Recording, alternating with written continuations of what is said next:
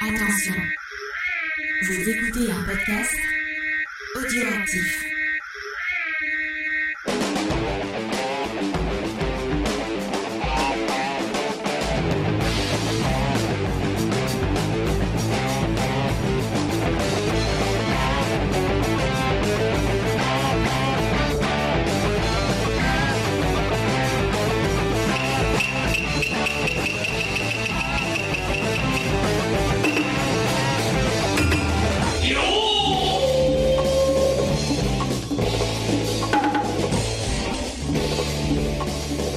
Salut à tous, je commence l'épisode par un petit euh, petit trigger warning. Euh, on a eu des gros problèmes techniques. J'ai voulu tester une nouvelle technique pour euh, enregistrer en live et malheureusement bah ça n'a pas fonctionné. Donc il y a des gros problèmes de son sur ma piste notamment. Les autres pistes ça va, mais la mienne est vraiment ignoble, mais vraiment ignoble. Bah du coup, du coup, il y a certains passages qui vont, qui vous, enfin vous verrez, qui sont un peu inaudibles je vais essayer de redoubler certaines parties euh, où c'est moi qui parle beaucoup. Et on va notamment on va on va on va refaire euh, toute ma chronique parce que euh, ma, ma rubrique à moi il y a que moi qui parle et c'est vraiment c'est vraiment inaudible donc bah, vous aurez euh, certains passages comme ça où, c'est moi, euh, soit je parle tout seul, soit je sais pas encore comment on va faire, euh, si on va retourner en, en, en, ensemble ou pas. Mais en tout cas, vous aurez certaines parties comme ça. je m'en excuse, je suis désolé. le, c'est un peu le, problème du live, on sait pas trop. des fois, on lance des trucs, on fait une émission et puis après l'émission est pas est pas ouf. Mais on va essayer de s'améliorer et euh, on va essayer d'arranger les choses. On va changer de technique, hein, ça c'est sûr, au niveau des lives, notamment. D'ailleurs, si vous voulez nous aider euh, à améliorer, parce que du coup, on va passer sûrement par une nouvelle solution qui est payante. Euh, donc, si vous voulez nous aider euh, pour financer euh, cette solution, euh, qui sera Streamyard, hein, voilà, on va passer sur Streamyard pour pour pour tous les lives. Et donc, il y a une version payante. Si vous voulez nous aider à la payer, eh ben n'hésitez pas à donner sur le Tipeee. Euh, que vous retrouverez en description euh, du podcast. Donc voilà, je vais vous laisser avec euh, l'épisode normal. C'est Sofiane qui présente, vous verrez l'émission est très très bien. Voilà, je vous laisse, bon épisode. Bonsoir à tous et bienvenue pour cette deuxième édition de la nouvelle mouture de Manga Discovery. Ça nous fait bien sûr très plaisir de vous retrouver. On espère que vous allez tous très bien. Et évidemment, avec moi, le créateur du concept, ou les créateurs, le créateur, les créateurs, du concept, le créateur, s'il vous plaît, le créateur du le grand, le l'être suprême comme on l'appelle euh, dans les clubs échangistes. Voici James de ce côté. James, comment vas-tu? Ça va très bien. D'ailleurs là-haut. Ouais, là-haut. C'est un plaisir de parler de, de, manga avec vous. Eh bien, c'est un plaisir pour nous aussi, James. On est très content de t'avoir ici dans ton émission. Ça nous fait très plaisir. Et, eh ben, évidemment, évidemment, comment faire un manga Discovery? Sans Jules, Jules, la moitié de Jules et Nico. La meilleure moitié, dira-t-on, parce que c'est lui qui est là ce soir. et voilà, voilà, tout à fait. Évidemment, je dirais la même chose à Nico euh, quand ça sera lui, mais. Hein. bien sûr. Là, en l'occurrence, c'est toi. Comment vas-tu, Jules? Eh bien, ça va très bien. Je sais que tu as combattu vents, et marées pour arriver jusqu'à nous.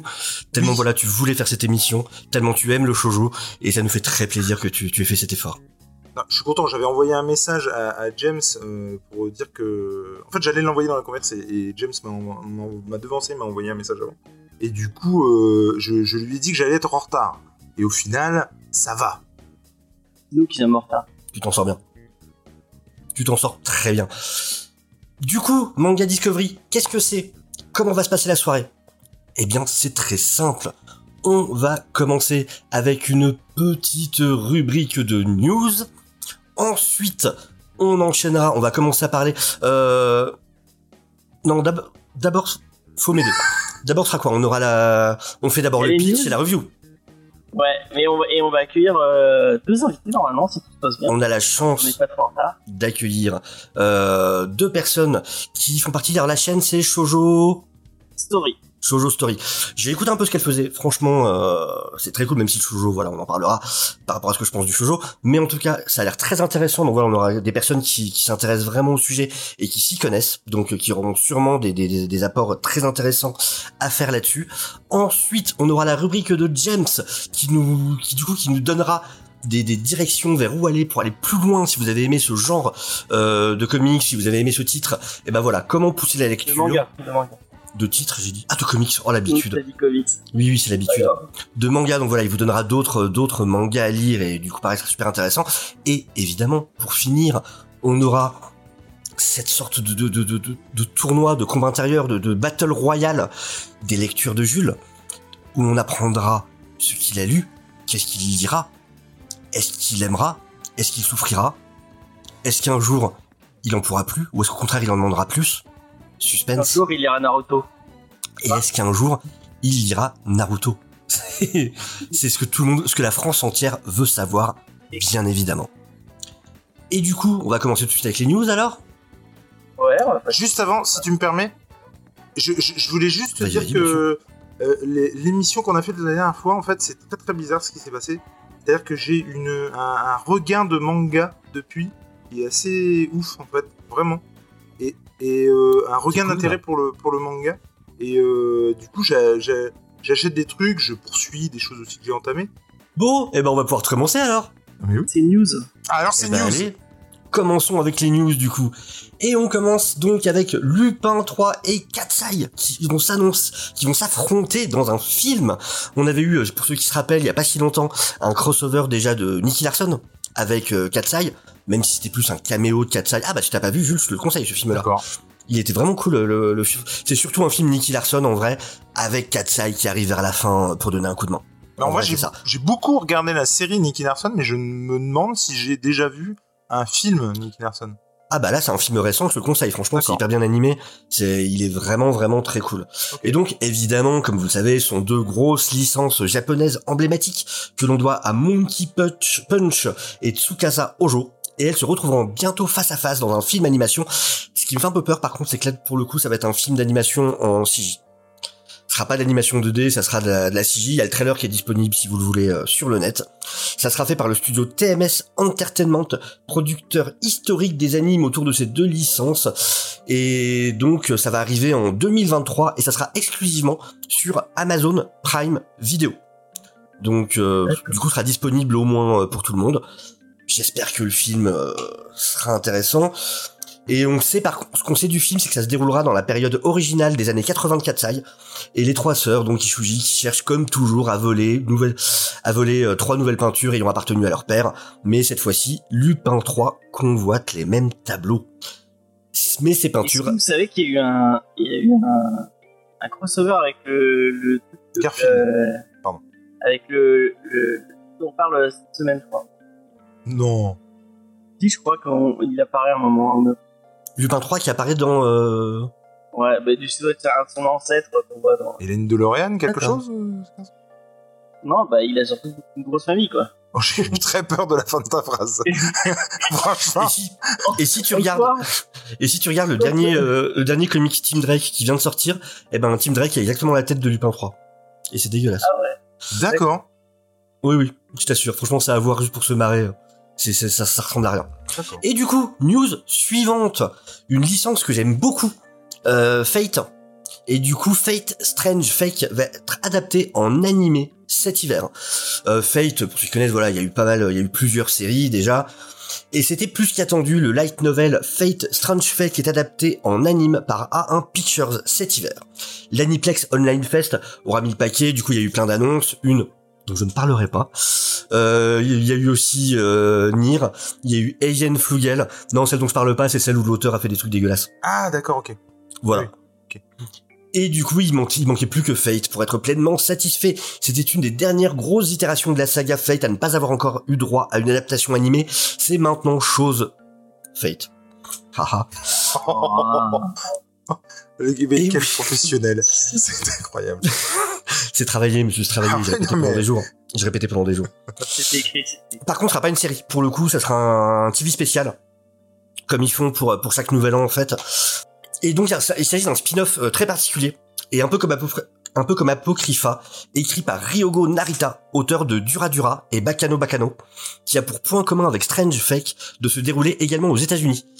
Euh, où va se dérouler du coup encore une fois une guerre du Graal peu orthodoxe. Initialement conçu, à la base c'était un poisson d'avril euh, qu'il avait fait. Et sauf qu'il a vraiment, il a vraiment mené le projet à bout. Et du coup, euh, et du coup, voilà, c'est devenu euh, vraiment une entrée du coup dans la saga, dans la saga des Fate. Mais si vous connaissez pas Fate, regardez au moins les animés, c'est excellent. Si vous voulez du, du gros combat, c'est une espèce de, de battle royale où en fait le dernier euh, aura le droit de voir son vœu exaucé et chacun des participants se voit confier un combattant en fait euh, qui est une figure euh, historique ou légendaire. Par exemple, euh, dans les persos principaux, il y a Jeanne d'Arc, il y a le monstre, la créature de Frankenstein, c'est euh, des, des grands généraux. Enfin, c'est vraiment des personnages connus. Et euh, c'est excellent. Les scènes de combat sont juste ouf.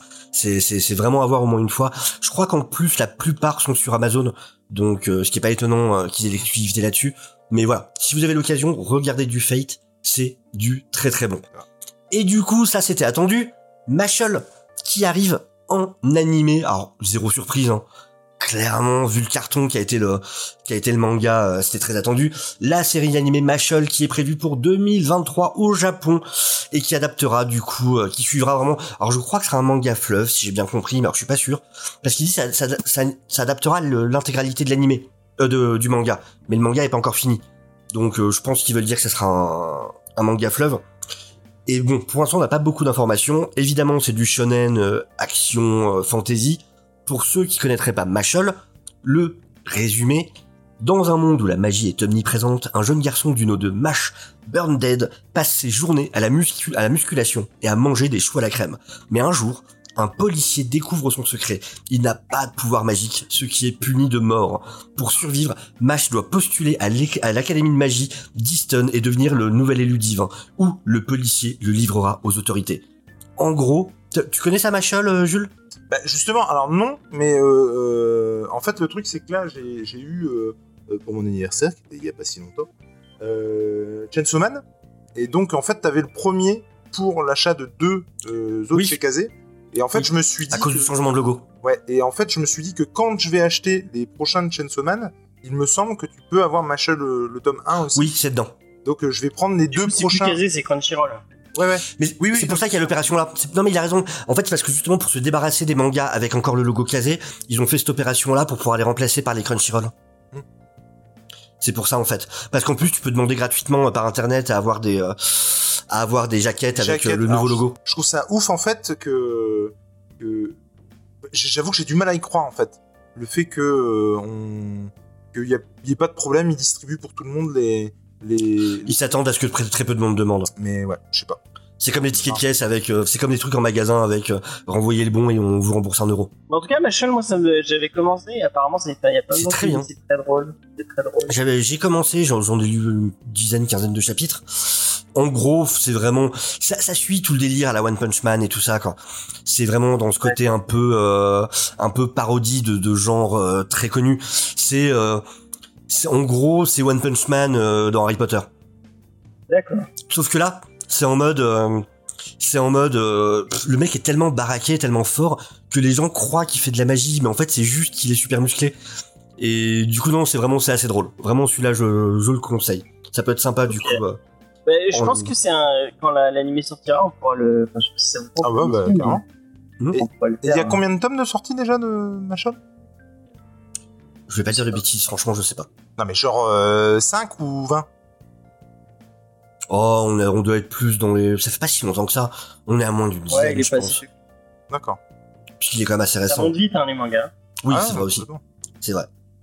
Euh, autre nouvelle annonce, il y a eu beaucoup d'annonces animes, parce que euh, du coup, entre autres, il y a eu euh, l'Anime Online Fest euh, il y a pas longtemps. Pour les fans de jeux vidéo, une licence que vous connaissez certainement, c'est Nier Automata. Et va arriver justement sur les écrans en animé, Nier Automata version 1.1a, qui est l'adaptation signée A1 Pictures, justement, de, euh, du jeu vidéo. Il semblerait que, on sait pas grand chose de la série, mais il semblerait que ça va être assez proche, ça va raconter l'histoire en fait euh, du jeu vidéo. Donc est-ce que c'est vraiment intéressant euh, à voir? J'espère au moins que ce sera très bien animé. Voilà, on n'a pas beaucoup d'informations pour l'instant. On sait que ça arrive bientôt. C'est pour euh, janvier 2023, donc euh, plus que 2-3 mois euh, à attendre. Mais voilà, je sais que c'est une licence qui a eu beaucoup de succès en jeu vidéo, donc euh, forcément ça intéressera du monde d'au moins y jeter un petit œil. Autre série dont je suis très curieux, ça c'est un manga que je veux lire parce qu'on en a dit beaucoup de bien, entre autres Comics Guardian, mais on a vraiment parlé en bien, euh, je sais qu'il a acheté les, les premiers tomes, c'est euh, Blue Lock. qui du coup lui Ah oui, aussi c'est marrant Blue Lock. Mais ouais, alors, vous faites pas avoir. On pourrait croire que c'est un manga de foot. Alors oui, il y a du foot, mais Non, non, non. c'est surtout un battle royale. Mais ouais, moi j'ai vu Blue Lock, c'est c'est très cool. Il paraît, ouais, alors le synopsis, pour ceux qui ne connaîtraient pas, après avoir perdu la Coupe du Monde, l'Union japonaise de football lance un programme de repérage des joueurs de lycée à fort potentiel qui commenceront à s'entraîner en vue de la Coupe 2022. Leur entraîneur, Ego Jinpachi, a l'intention de changer profondément la façon de jouer des Japonais en introduisant un régime d'entraînement radicalement nouveau. Isoler 300 jeunes attaquants dans une institution ressemblant à une prison appelée Blue Lock. Effectivement, tu vois le bâtiment, c'est un énorme bloc bleu au sommet d'une colline. Mais c'est un, gros papagone. Oui, oui, c'est, tu, tu vois le truc, tu fais ok, ça a l'air chelou. sans vouloir faire de généralité ou de quoi que ce soit, je trouve qu'en plus, nous, ça nous paraît un scénario de manga un peu barré, un peu machin. Mais je serais pas étonné qu'ils en soient capables de faire ça. Oui. C'est-à-dire que... Non. Non, non, non, attends, attends, attends. attends. De, de recruter des gens pour les entraîner pendant des années dans l'objectif de, de gagner une Coupe du Monde dans plusieurs années. euh, Ça serait très japonais comme délire. Puis après, le, le délire est un peu con. Enfin, enfin, je sais pas, je connais, je connais pas en foot.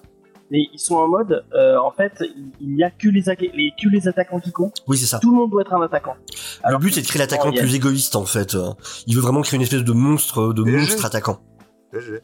On, C'est on ça. est d'accord qu'au au football, normalement, c'est un sport d'équipe. J'y euh, connais rien. hein. C'est bien d'avoir un défense, des défenseurs, des ailiers, tout ça. Un goal, par exemple. Un Oui, c'est vrai que ça peut être utile, euh, effectivement. Oui, ça va. Non mais je, je suis alors je pour qu'on précise hein, je suis pas foot du tout Moi non plus. euh, Ah, moi non je plus. enfin je connais pas bien mais ce que je ce que je veux dire alors j'entends bien hein, ils vont je les vois pas construire un bâtiment bleu et compagnie et tu vois une technique nouvelle mais et- et à- agir comme ça sur le long terme en disant on en a marre de perdre on va préparer à mort une équipe pendant 20 ans tu vois ça joue vraiment sur le côté pousser tout ce qu'on fait au statut d'art, en fait. T'as vraiment Oui, ce côté toi, vraiment aller, euh, Non, ça, à c'est des super pouvoirs. hein. Complètement des super pouvoirs. hein. Il, euh, oui non mais il y en d'accord a un, il y en a un, il, a, il, il visionne une espèce de corbeau qui regarde, euh, qui regarde euh, Ah ouais, c'est du le- high shield, quoi. le, le terrain de, de... Oui, c'est totalement du high shield. après le tir de l'aigle Cool. tu es l'aigle C'est ce que je voulais. En fait, le, il- il- il- enfin, ils illustrent le fait que le mec super bien le jeu, que en fait, il voit le, le terrain depuis le dessus. En fait, Mais non, Il sort de son corps, le mec, il fait des sorties astrales pendant le match. c'est ça il y en a qui peuvent se TP tellement ils sont rapides. Enfin, Ah, il va nous faire un Devil Bad Ghost.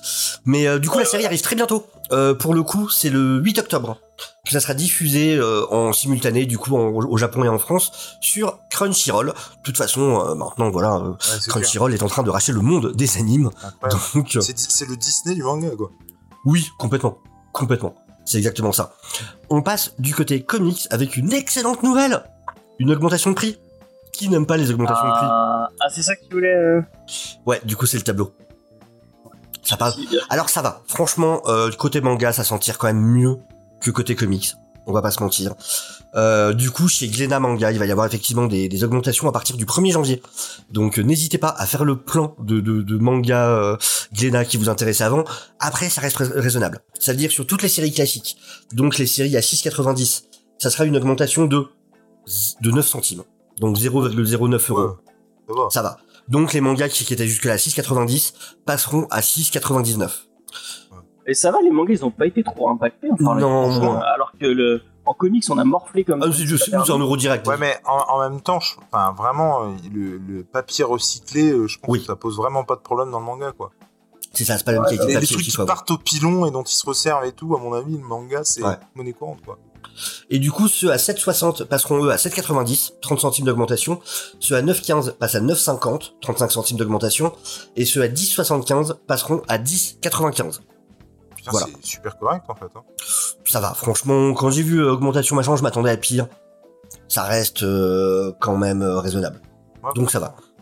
Et voilà, les petites infos, les coffrets One Piece vides, eux, restent à 6,90 euh, pour le coup. Voilà, toujours placé One Piece, on ne sait jamais. Une excellente nouvelle Au, quelqu'un, au, Hunter. cas, au, ca- au cas où quelqu'un voudrait s'y mettre.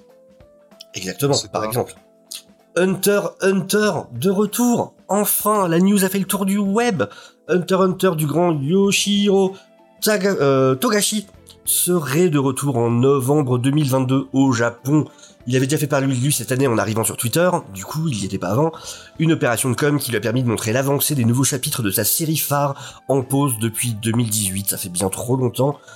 Il faut dire qu'il n'est pas au milieu de sa forme, on le sait, il a d'énormes, énormes, énormes problèmes de dos, euh, il pouvait plus s'asseoir, tout simplement, ce qui est forcément un peu compliqué mangaka, hein. Pour dessiner et dans, même dans toute ta vie de tous les jours quoi. Il avait montré des dessins d'ailleurs où il montrait que maintenant pour il pouvait à peu près dessiner en se mettant à 45 le dos à 45 degrés sur un oreiller avec un truc surélevé. Ah, Enfin, le pauvre non non c'est un enfer franchement euh, vraiment. Donc il y a un de ses assistants qui disait que des fois il le voyait dans le dans le studio allongé en train C'est incroyable. Non non c'est un- ouais, ouais, le mec c'est vraiment bousillé euh, complètement bousillé le dos quoi. Par contre, par rapport euh, à- aux jaquettes, machin, le- est-ce que jusqu'ici, on pouvait le faire ou pas? D'accord, bah, alors du coup, euh, info de dernière minute, une news tweeteuse, tu vois, euh, qui dit que le site est ouvert, si vous voulez commander vos jaquettes, vous pouvez le faire dès maintenant. Ok. Et ben voilà. Du coup foncez tous foncez tous c'est le Black Friday de la jaquette. Mais Ah, euh, je pense que je vais bizarre faire ça sonne bizarre dit comme ça. Ça sonne bizarre dit comme ça. Ah très bien Cadouette, moi j'aime bien. Je sais que certains détestent. Ah non, je- Moi j'aime bien. Du coup, ouais, c'est euh, c'est par le biais d'un tweet du magazine Jump que nous apprenons que le tome 37 sortirait le 4 novembre au Japon. Une petite avancée, sans doute, avant que Togashi refasse une longue pause bien méritée. Alors, est-ce que la prépublication va reprendre? J'ai des doutes, franchement. Euh, à mon avis, ça va plutôt se faire euh, à son rythme. Donc voilà, on espère qu'en France, on aura le tome 37 en 2023. On verra. Mais bon, tant mieux, tant mieux si euh, Hunter x Hunter reprend. euh, C'est une super série. Voilà, si vous l'avez jamais vu, Tu as repris euh, toi l'arc d'après le Cameron les élections. euh, Ouais, Ah ouais, mais alors franchement, c'était imbuvable. hein. moi j'avais commencé l'animé. ouais. Des pages de texte, quoi. C'était, euh, j'ai trouvé ça dur. Il y a Vraiment, je trouve dis, bon, vas-y, mais écris un roman, euh, Togashi. Non mais c'est ça, voilà quoi. T'as vraiment des pages de où c'est que des cases de Ah texte, quoi. Et t'en peux plus des explications sur les, les stratégies dans les élections, machin. Tu laisse-moi tranquille, arrête. arrête. Mais bon, en espérant que ça va aller mieux pour lui, voilà, c'est quand même... un- Et du coup, ce que tu montrais tout à l'heure, c'est un, c'est un extrait de la DS Voilà. de 3000 ans. Et donc, il y a déjà la couve. Et ça, je l'ai mis parce que, alors l'histoire, honnêtement, a pas l'air incroyable, mais les dessins, les illustrations, je les trouve magnifiques. Magnifiques. Et si vous voulez, du coup, vous pouvez trouver sur internet, sur, euh, sur Manga News, vous pouvez euh, lire, du coup, une partie du premier chapitre. Et euh, donc, c'est aux éditions Michel Lafon. C'est le premier manga de Fumitaka Kato, qui à la base est spécialisé dans le design d'intérieur, qui a été artiste pour le milieu du jeu vidéo, et qui s'est tourné vers le manga en 2018. Bouclée en trois tomes, la série a été pu- prépubliée en 2020, enfin de 2020 à début 2022 dans le Young Magazine des éditions Kodansha, sous le titre Sanzeneme no Kamitayo. Une œuvre qui nous entraîne dans un voyage au cœur des mythes et légendes japonais. En gros, l'histoire, cette jeune fille, c'est une déesse qui était coincée dans un buisson depuis euh, 3000 ans. Et, et, euh, c'est du manga. Que le manga Elle est bloquée dans un manga depuis- dans un buisson depuis 3000 ans, mais en tenue d'écolière. 3000 ans qu'elle est comme ça. C'est ça. Non mais vraiment, t'as juste la tête qui dépasse du buisson en fait. Et, ce jeune homme passe, qui évidemment est capable de voir les esprits, et euh, l'aide à se décoincer de ce buisson, et elle lui explique qu'elle en a marre, qu'elle en a marre d'être une déesse, qu'elle en a marre de ce rôle-là, qu'elle veut découvrir la vie, qu'elle veut découvrir l'humanité, et euh, le truc c'est que pour euh, pour être libérée, bah il faut qu'elle se marie.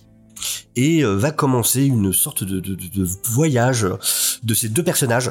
Et voilà, c'est vraiment les, donc les, les doubles esprits que vous avez vus effectivement. L'histoire a l'air très bateau, mais je trouve ça très très très joliment dessiné. Donc je suis curieux d'en voir un peu plus. Euh, c'est bourré de détails, vraiment les planches ont l'air impressionnantes. Euh, ouais, j'ai j'ai ouais, j'ai envie d'en voir plus, donc je pense que je vais craquer. serait-ce que pour un designer d'intérieur. Mais moi, les mangaka, il n'y a plus rien qui m'étonne. Demain, tu me dis qu'il y a euh, Robert, responsable d'un food truck à Narbonne, que ça m'étonnerait pas. Il y a des trucs, sans déconner, tu te demandes comment c'est possible. Mais des fois, c'est vrai que l'autre fois c'était euh, l'autre fois c'était un ancien designer de caractère de, de jeux oui, vidéo. non mais, là, c'est Ouais, bah, de... ça reste dans le dessin. hein. Là, j'ai- non, mais bien sûr, mais là, j'ai lu un truc, euh, Léviathan, on en a déjà parlé. Et euh, pour le coup, c'est pareil. C'est marrant, il il la tête, ça, on dirait qu'il regarde vraiment. Mais non, mais Genre, parce ah, que, parce que j'ai Léviathan qui est là, du coup, chercher le. Et du coup, les, les- Léviathan qui est dessiné aussi par un mec qui, au départ, n'est pas du tout dans le manga, quoi. Et t'as l'impression que de- c'est encore plus On dirait Gilbert Montagnier, James. Non, mais t'as as vraiment l'impression que plus avec le pied de micro, c'est carrément ça. ah non. Mais, mais pour le coup, ouais, je trouve que c'est encore plus que dans le comics ou dans tout autre truc. T'as l'impression que le flux est tellement gros que ça permet aussi à des gens de, de s'y mettre. ah, c'est nul. Et bref, du coup, euh, ouais, c'est, je trouve ça fou, mais en même temps, Ouais. excellent parce que t'as vraiment l'impression que c'est, c'est beaucoup. Alors que je pense en plus que c'est une fausse impression, hein, mais que c'est beaucoup plus abordable que n'importe quel autre médium presque. Non mais Ah non. c'est pour ça que je te dis, c'est une impression. Il n'empêche que j'ai l'impression que tout le temps il y a des gens qui se mettent au manga qui n'en étaient pas à la base, et je trouve ça chouette quoi. Ça apporte C'est des approches différentes. Après, après c'est peut-être moi qui en ai une image euh, biaisée. Et euh, d'après ce que j'ai compris, le, en, en, en France, en Europe, et peut-être un peu plus aux États-Unis, c'est c'est comme c'est euh, être auteur de comics ou de, de, de bande dessinée. C'est quand même euh, bon, ça va, c'est un vrai travail. euh, C'est rarement considéré par les gens qui sont pas du milieu comme un vrai travail, par contre. Beaucoup Ouais, d'auteurs de comics que- le disent. hein. Alors que mangaka, mon- au Japon, tu es la dernière Ouais. des. Tu, tu, es pas considéré du tout. Tu es la dernière des merdes et tu es euh, enfin, genre pour trouver une meuf. Apparemment, c'est. Oui, bah, euh, si boulanger ça marche pas, tu prends mangaka et puis c'est tout. Alors, c'est horrible ce que je viens de faire parce que ça sous-entend que mon boulanger c'est. euh, Alors que pas du tout, hein, j'ai une très haute estime, j'ai failli faire boulanger. Mais c'est pas du tout. Message à tous les boulangers. Nous vous Euh, aimons. On, on vous aime. On vous aime. Et du coup, news suivante. Black Box annonce une collection dédiée au genre Bara. Vous ne savez pas ce qu'est le Bara Je vais vous le dire. C'est ça? C'est- On est sur le bon truc? C'est ça. Oui. Ça peut vous donner une idée Avec de ce qu'est le Bara. ou rien à voir Euh, alors pas d'un. Mais euh, après l'avoir teasé ces dernières semaines, les éditions Black Box ont dévoilé le programme du lancement de leur nouvelle collection Mentaiko du nom du mangaka Mentaiko, qui est un pilier du genre bara. Qu'est-ce que le bara? Le bara, c'est le nom occidental du men's love, de l'amour entre hommes au Japon, qui aborde l'homosexualité masculine faite pour les hommes, à l'inverse du yaoi, où là, c'est majoritairement euh, lu et créé pour la gente féminine. C'est de l'homosexualité euh, d'hommes, mais plutôt à destination des femmes. Là, c'est euh, là, c'est pour plutôt à destination du public masculin. Alors là, je, je te coupe si, parce qu'on en a parlé avec James il y a très peu de temps. Moi, je vais, je vais être tout à fait franc, je, je suis. Il va faire son coming out comme ça en live. C'est super gênant. non, mais en fait, pas. non mais en fait, je, Je trouve comment réagir. hein. je suis. On te soutient fortement. On est avec toi, Jules. Tu sais que ça change rien pour nous je- je- et qu'on t'aime tout autant. Au contraire, assume-toi, c'est ça qui est important. C'est parce que j'en ai parlé avec James, il a eu la même réaction. Je suis, je suis, je suis, je suis très curieux de. Enfin, je veux dire, je, il y a... Mais c'est important d'être ça fait un peu, je suis pas homo, mais je suis hétéro curieux. Non, plus. euh, mais ce que je veux dire, c'est que je disais à James, j'aimerais bien en, en lire un pour voir, ah, tu vois, ce que c'est, si vraiment c'est prétexte clairement à du cul, on va le dire euh, très clairement, ou s'il y a quelque chose derrière. Je pense qu'il y a quelque chose derrière. Et, et, Et pas que euh, un compagnon. c'est Mais, ça. euh, Et du coup, je disais à, à James que moi, à la limite, j'aimerais bien que trouver quelqu'un et qui, s'il y a quelqu'un qui regarde cette émission et qui, et- qui est curieux aussi. Faut le lire avec mais moi. non, non, mais non, non, non, mais pas du troll, mais c'est un peu comme le shoujo ce soir en fait. C'est-à-dire que j'aimerais bien me faire mon avis. C'est-à-dire que euh, on en reparlera, mais euh, si on me dit que euh, euh, La Rose de Versailles c'est le shoujo par excellence, c'est vraiment le truc qui fait que bon bah si tu lis et que t'aimes pas trop, euh, tu peux te dire bon bah je suis pas trop fan du genre. Est-ce que j'aimerais Ouais, bien, j'aimerais bien qu'on me donne un truc euh, dans dans ce type-là ou co- comment t'as dit tout à l'heure? Pour les le, le type de pour les femmes? Euh, pour les femmes, Yaoi. c'est le yaoi. Yaoi. Ouais, yaoi. Bah, tu vois, j'aimerais bien en, en, en lire un, pour, euh, mais en gros, qu'il y ait quelqu'un qui connaisse pour me dire, Mais Voilà, il y a une de invités, je est crois qu'il est très typique. fan de Yaoi. euh, tu vois, il est typique, c'est vraiment le truc, si t'aimes pas, t'aimeras pas. Ouais, Point. moi, pas Si je t'ai écouté. Eh ben, pas de Du coup, j'ai dit quoi? Qu'il y avait une de, de- des invités qui... Mais c'est pour ça que c'est pour ça que j'avais envie d'en parler de cette news là, tu vois. C'est justement je trouve ce qui est une richesse du manga, le fait d'assumer complètement le fait qu'il en ait pour tout le monde et Mhm. du Oui, de en là- comics, il n'y a pas de genre spécifique. C'est ça, exactement. Et pour moi, ça, c'est un des grands problèmes dans les comics, c'est justement de- d'essayer de faire que chaque comics plaise à tout le Tout monde. le monde. Ce n'est pas possible. Alors que le manga, il y a ce truc de, on assume évidemment Ouais. que tout n'est pas pour tout le monde. Du coup, on veut, voilà, t'as des titres d'homosexualité euh, masculine pour les femmes, des titres d'homosexualité masculine pour les hommes. T'as des titres sur ci, sur ça, sur machin. Et même si c'est pas pour moi, parce que c'est vrai que ouais, je, je pense pas que le bara du coup soit spécialement un style pour moi. Je suis content que ça existe. Et tant mieux. Ouais. Et le fait d'avoir de l'avoir comme ça vraiment compartimenté en, en, en, en assumant clairement la cible de, de, de, de, de, de ces titres, je trouve ça génial parce que chacun peut Ouais, trouver mais- son bonheur là-dedans. Du coup, ça a son propre, euh, ses propres défauts. Tout est catégorisé dans des, euh, dans faux. des cases prédéfinies et après, Mais les trucs se, se norment à ça, se- Non, parce que ça euh, empêche pas, ça empêche pas derrière que tu peux avoir aussi euh, de la représentation dans, dans, dans des titres beaucoup plus généralistes, mais tu t'évites le besoin de ce qui se passe en ce moment où c'est fait Mais non, c'est pas, très c'est pas bizarre. ce que je voulais dire. C'est que je veux dire qu'en fait, comme ils sont tous dans des, dans des cases prédéfinies, euh, le, le, le- même tout le genre, du coup, euh, enfin, on, est, on est d'accord tous les deux. Je pense que, euh, alors que Jules vient de disparaître, suis pas d'accord avec ce que je viens de dire, Il disparaît très souvent dans ce euh, que au final, il y a, y, a, il y a quand même une espèce de d'uniformité. Euh, toi, tu dis un shonen, il y a souvent c'est un peu toujours le même. euh, Mais ça c'est le différent. même style.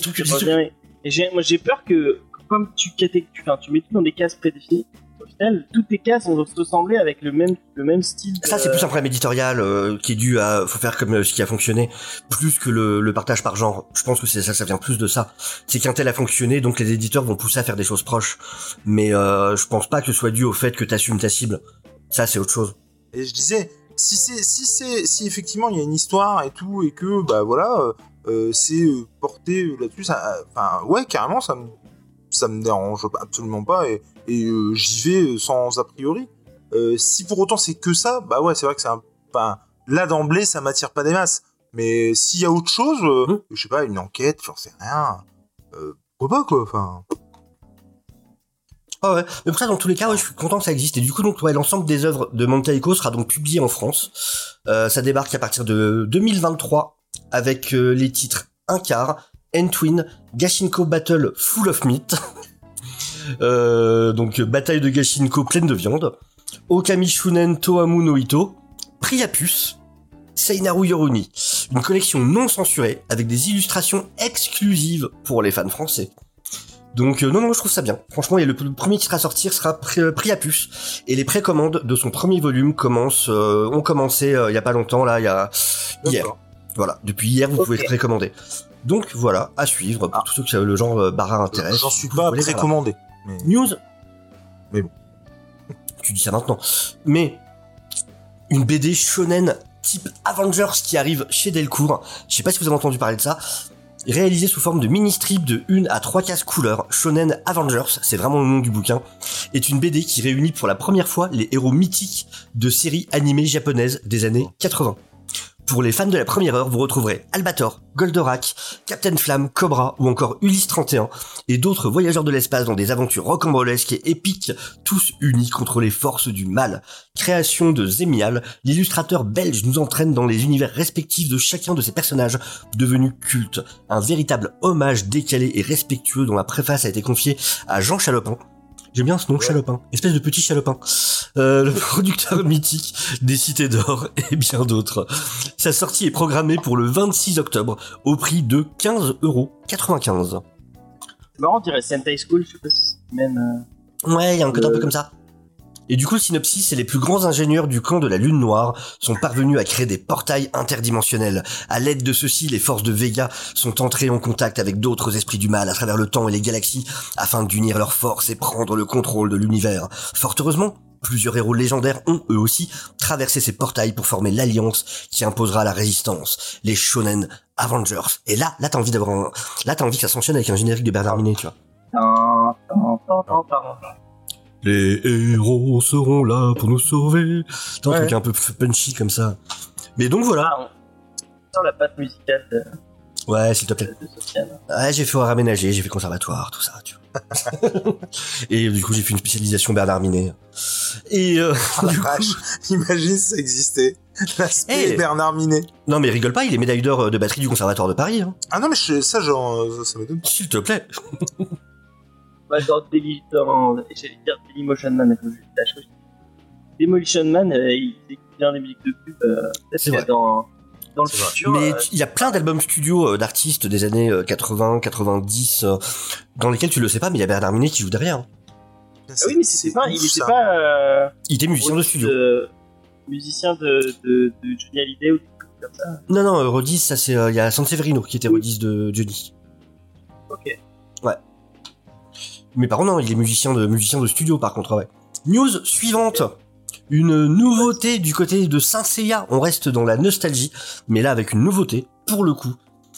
Et parce que le 30 septembre, donc euh, demain, sort le volume 1 de la BD Saint Seiya Time Odyssey. Alors, si vous allez voir votre libraire, vous l'aurez déjà, parce que je sais que j'ai des potes qui l'ont déjà eu, euh, qui l'ont déjà eu aujourd'hui. En vrai. Et du coup, c'est par Arnaud Delaine et Jérôme Alquier, d'après l'œuvre de Masami Kuramada. Les éditions Kana euh, réservent une surprise aux fans. Du coup, pour euh, les premiers qui iront l'acheter, euh, il y aura un ex libris qui sera offert avec euh, l'achat du volume. Donc c'est ce que vous voyez du coup à l'écran. Vous voyez des exemples de ces ex libris. Et donc ouais, nouvelle série Saint Seiya. Alors quel est le synopsis? Depuis la nuit des temps, les dieux de l'Olympe s'affrontent pour le contrôle de la terre. Face à eux se dresse la déesse Athéna, aidée de ses chevaliers. Alors qu'un nouvel adversaire entre en scène, c'est le futur même des chevaliers qui se trouvent en danger. Iki, le chevalier du phénix, le chevalier de bronze du phénix, saura-t-il dénouer les fils du destin? Donc le même synopsis qu'à chaque fois, mais là euh, il semblerait que peut-être Iki est effectivement plus mis en avant. Ça vous intéresse? Comme Goldorak en fait. Oui. Comme la série Goldorak, non C'était bien parce qu'il paraît, moi je l'ai pas lu, mais on. Moi, beaucoup. L'a lu, en avait fait. Bah Saint Seiya, le Ouais. problème, alors si tu prends les Saint Seiya originaux, honnêtement le dessin était quand même vraiment pas classe. quoi. Ah, moi j'aime bien.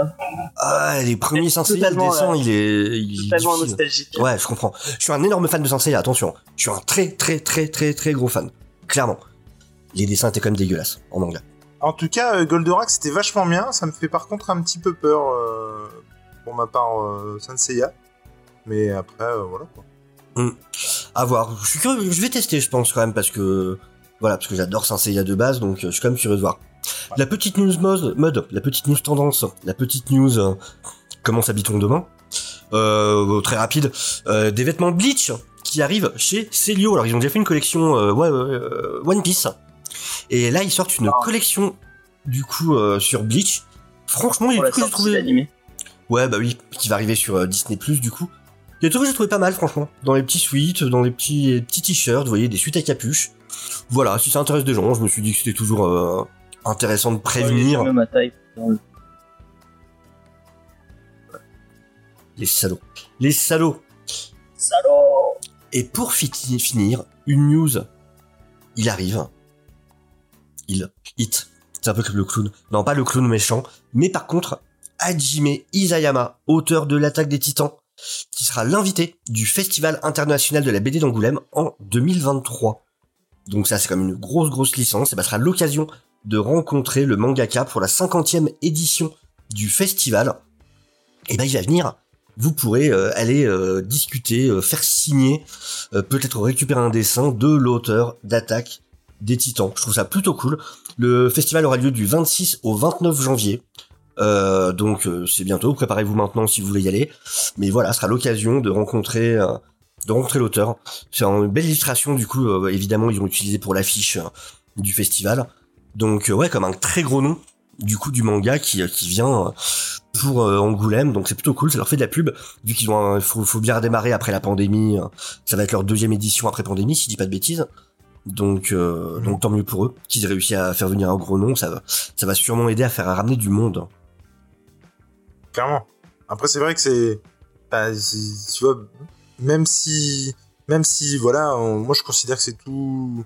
Tous le même médium, tout ça, c'est vrai que. Oui. Pour moi, Angoulême, ça reste franco-belge. Et du coup, de, mi, de tout miser sur euh, un mangaka, je comprends tout à fait. Hein, c'est, encore une fois, il faut ramener du monde et il n'y a pas de souci. Mais c'est vrai que c'est-. Il y a un truc qui. Qui est, qui est bête aussi, quoi. Non, mais bon, voilà, c'est tout. hein. Oui, oui, je peux comprendre. Après, ouais, c'est bah, pff, comics est très peu présent, plus le manga, parce qu'ils n'ont pas le choix, parce qu'en France, vraiment, voilà. Le comics est un petit peu présent, mais ça reste assez minime. Mais bon. Après, si ça permet de faire découvrir d'autres choses, toujours pareil. Si t'as C'est ça. un... Complètement. Voilà. Et bah écoutez, Ok. c'est fini pour les news. Et ben merci pour ces Merci petites beaucoup. news. Euh, je, je ne prends pas le lead, mais je me permets juste de d'annoncer que je vais euh, unmute nos deux invités, si j'y arrive. Attention, attention, il les remet en liberté. Et bah merci beaucoup euh, de nous avoir rejoints, et je vais repasser la main à Sofiane. Merci. Et donc, on va parler de La Rose de Versailles ce soir. C'est le manga dont on va faire la review, un classique du genre, mais je suis sûr que nos invités pourront beaucoup mieux nous en parler. Vous voulez peut-être dire un petit mot, du coup, Natacha Ocelia, sur La Rose de Versailles? Puis d'ailleurs, on vous... Attends, déjà, on vous a même pas fait vraiment un peu présenter votre, euh, votre podcast. J'aimerais bien que vous en parliez un petit peu. Oui, bien sûr. Euh, bah, je sais pas, Natacha, tu veux commencer ou tu veux que je commence? C'est un peu stressant, mais bon, je commence. Du coup, Alors, attendez, attendez, attendez, rien. attendez. Il y a, il y a pas à stresser du tout. hein. Euh, Vraiment, hein, on est entre, euh, passionnés. on n'a jamais fait le format live, c'est pour ça. Mais, Mais il euh, n'y a pas de souci. Moi non plus. mais euh, non, ok, ok. Euh, bah non, mais Shoujo Story, en fait, c'est un projet euh, qu'on a lancé toutes les deux. C'est un podcast indépendant, du coup, qui est autogéré par toutes les deux. On s'est rendu compte, en fait, en écoutant euh, toutes les deux énormément de podcasts depuis des années, euh, qu'on trouvait pas, en fait, matière euh, à s'éduquer et à, comprendre euh, le monde du shoujo manga autour de, du média podcast, en fait. Il y avait beaucoup de vidéos YouTube, il y avait beaucoup de podcasts sur le shonen, même si on aime beaucoup ce genre, ça reste un genre qui est quand même hyper présent sur Internet et on voulait un petit peu proposer euh, quelque chose euh, avec notre patte en parlant aussi de sujets qui sont plus proches de nous et notamment les thématiques du genre euh, et euh, de, de la race, ce genre de choses. Et du coup, on a ouvert ce podcast l'année dernière, donc il a un an aujourd'hui. Eh ben, bon anniversaire. Voilà. Top, top, top. Donc c'est un podcast qui est précisément sur le shoujo manga, mais on fait des revues de tout type de manga en général. Euh, mais principalement quand même, euh, on essaye d'éduquer euh, les gens au shoujo manga. Voilà. Mais c'est étonnant, parce que c'est un, genre quand même qui marche euh, plutôt pas mal. C'est étonnant qu'il n'y ait pas eu de... Que vous ayez pas trouvé justement de- d'autres podcasts qui, ont, qui en parlaient auparavant. Euh, en tout cas, en français, on n'en a pas Ouais, trouvé énormément. C'est plutôt en anglais, mais euh, c'est vrai qu'il n'y a pas beaucoup de. Il y a beaucoup de hum, de personnes qui tiennent, par exemple, des comptes Instagram, des bookstagram sur les shoujo, qui montrent un peu leur collection, leurs reviews, etc. Mais pas de podcast. Enfin, en tout cas, euh, aussi on les connaît pas. Bah du coup vous avez carrément eu raison de vous lancer, c'est la meilleure chose à faire dans ces cas-là. Vous avez pris un, un secteur dans lequel personne n'avait n'avait pensé aller avant vous. Bravo, bravo. Oui, puis c'est vrai que le manga, euh, c'est vraiment la lecture, euh, c'est vraiment un moment intimiste aussi qu'on Ouais. a euh, avec soi-même. Et là, le podcast, ça permet de vraiment s'immiscer chez les gens euh, avec plus d'intimité. Et ça, ça permet de créer des liens, quoi. Je trouve qu'ils sont beaucoup plus, euh, beaucoup plus agréables en fait. C'est un peu le même type euh, de sensation quand on lit un manga que quand on écoute un podcast. On est confortable et reposé. Complètement. Mais je trouve que James format il est vraiment bien. Euh, leur, leur format, de 20 enfin, c'est les épisodes font 20 minutes et des poussières. Ça se, ça se, ça, sort- ça s'enchaîne super facilement. Euh, le son est vraiment cool et euh, votre son est nickel en plus. Euh, vraiment. Euh, Ah bah, merci. un- Moi, moi j'ai été. Euh. Avec des voix super agréables en plus. Franchement c'est super agréable à écouter. Vrai. Du ASMR. c'est moi qui vous ai contacté et vraiment j'ai eu un coup de cœur pour le pour le, le, le, le podcast que je trouve vraiment très très cool et j'ai mis le pour les gens qui sont sur en live sur euh, sur Twitch j'ai mis le link pour retrouver toutes leurs euh, toutes leurs, euh, leurs réseaux sociaux leurs applications et tout euh. T'as stalké Du quoi. coup, euh, du coup, vraiment allez-y du coup, vous n'êtes pas sur BS Ninja. Euh, non. Vous m'entendez pas Si si je t'entends. si, si, bien sûr en si. tout cas, non, non, mais, mais euh, non, non, c'est c'est vrai que c'est très cool. Et puis je pense que, enfin, je sais pas, hein, là, je, du coup, moi, j'ai fait une chaîne avec un, un- un pote à moi. Je pense que Sofiane, c'est exactement la même chose. Euh, James, pareil. Euh, moi, le, la- le truc premier, c'était vraiment d'en parler avec les gens et de, j'avais personne avec qui en parler en fait. Et du coup, euh, il y, a, il y a- il y a vraiment de ça, et c'est vraiment le partage qui prime sur tout le reste. Et euh, c'est vraiment très cool, quoi. Et puis, effectivement, 20 minutes, c'est un super format. Moi, c'était pour arrêter de saouler les gens autour de moi. Il y a de ça aussi. Je pouvais le faire Il y a de ça aussi. Moi, je saoulais ma, ma femme qui en a rien à se connaître. C'est pas de pas avoir de gens avec qui en parler, c'est au bout d'un moment de se dire qu'ils ont peut-être plus envie d'en parler. C'est ça. Donc je vais le faire sur YouTube. c'est plus ce côté-là. C'est que moi, je c'est sais. Discovery qui dit parler à son que- voisin pour euh, Internet. Et du après, coup- nous, on en parlait aussi beaucoup entre nous, Oui, en fait. oui. Et on se disait que la Ouais. conversation qu'on avait toutes les deux, parce qu'on se connaît depuis plus de dix ans, et on a toujours parlé euh, de, de manga et d'Asie en général, enfin de tout type de, de production euh, qui vient d'Asie. Et euh, c'est vrai qu'on s'était dit, bon, fallait un peu le partager, parce qu'on en parle tellement longtemps, de, et on se prête beaucoup de trucs aussi. On regarde beaucoup d'animés, on regarde beaucoup de films d'animation. Donc on s'est dit là, c'est le moment, bon, on fait quelque chose, quoi. Ça faisait longtemps qu'on voulait faire ce projet euh, entre amis aussi. Enfin, je pense que vous aussi, c'est ça avec vos C'est amis. exactement la même chose. C'est euh, partager quelque chose aussi. Mm. Voilà. Bah voilà. Ça, moi, une- bah, j'ai une chaîne à deux. Après, la chaîne que j'ai vraiment, c'est tout seul. Mais à la base, c'était vraiment ça. C'était justement d'être invité sur des lives d'autres gens et tout ça, puis vouloir avoir un endroit pour les inviter aussi. Un peu comme quand on veut Mhm. inviter des les potes qui nous invitent à l'apéro, on a invité, on a, on a envie de les inviter chez soi après. Donc, Bah de la même manière, c'était avoir une chaîne pour pouvoir inviter plein de gens pour Ouais, c'était vraiment, euh, genre, je discutais Ouais, avec euh, Nico pendant 4 heures, euh, je te dis, derrière une église, et puis à un moment donné, je lui ai dit, on poserait pas une caméra, quoi. C'était- C'est vraiment exactement ça. Et ce que les gens voient Mm. sur les RDDT, les autres émissions, c'est autre chose, mais les RDDT, c'est exactement ce qui s'est passé, en fait. Enfin, ni plus ni moins. Ouais, ouais.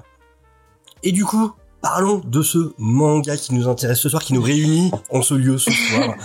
Et donc c'est La Rose de Versailles. Évidemment, tout le monde connaît au moins sous le nom de Lady Oscar, l'adaptation qui avait eu en animé dans les années 80, je dirais. Euh, le manga... Eh, Ne nique pas tout mon contexte. euh, Ah bah vas-y, vas-y. James, s'il te plaît, présente-nous le contexte de ce manga. T'écoute. Alors, on va, je vais parler de, de, de l'autrice, enfin de la, la mangaka. Donc Ryoko Ikeda, elle est née le 18 décembre 1947 à Osaka. Elle a commencé des études de philosophie et de lettres à Tokyo, où elle a adhéré au Parti communiste euh, japonais. Mais malheureusement, elle n'a pas pu finir ses études par manque de soutien euh, financier de sa famille. Et pour subvenir à ses besoins, elle a commencé une carrière de mangaka. Donc un peu comme euh, le, le pote boulanger de Jules, elle, a, elle elle a switché de carrière.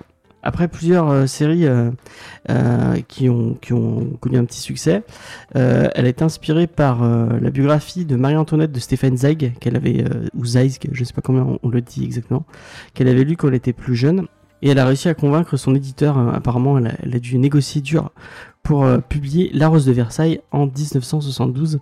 Euh, et bah, La Rose de Versailles a eu un succès assez retentissant, au point qu'elle a eu effectivement euh, le l'adaptation euh, en animé qu'on connaît tous euh, en euh, 1979 au Japon et qui est arrivé en France dans Recrea 2 pour pour les plus les les âgés en l'an de grâce 1986 je venais de naître et là Lady Scar arrive euh, à la télé française et elle a été multiplement diffusée et rediffusée il y a eu aussi euh, un film qui est sorti euh, au Japon, enfin qui est sorti au Japon de Jacques Demy euh, de 1978.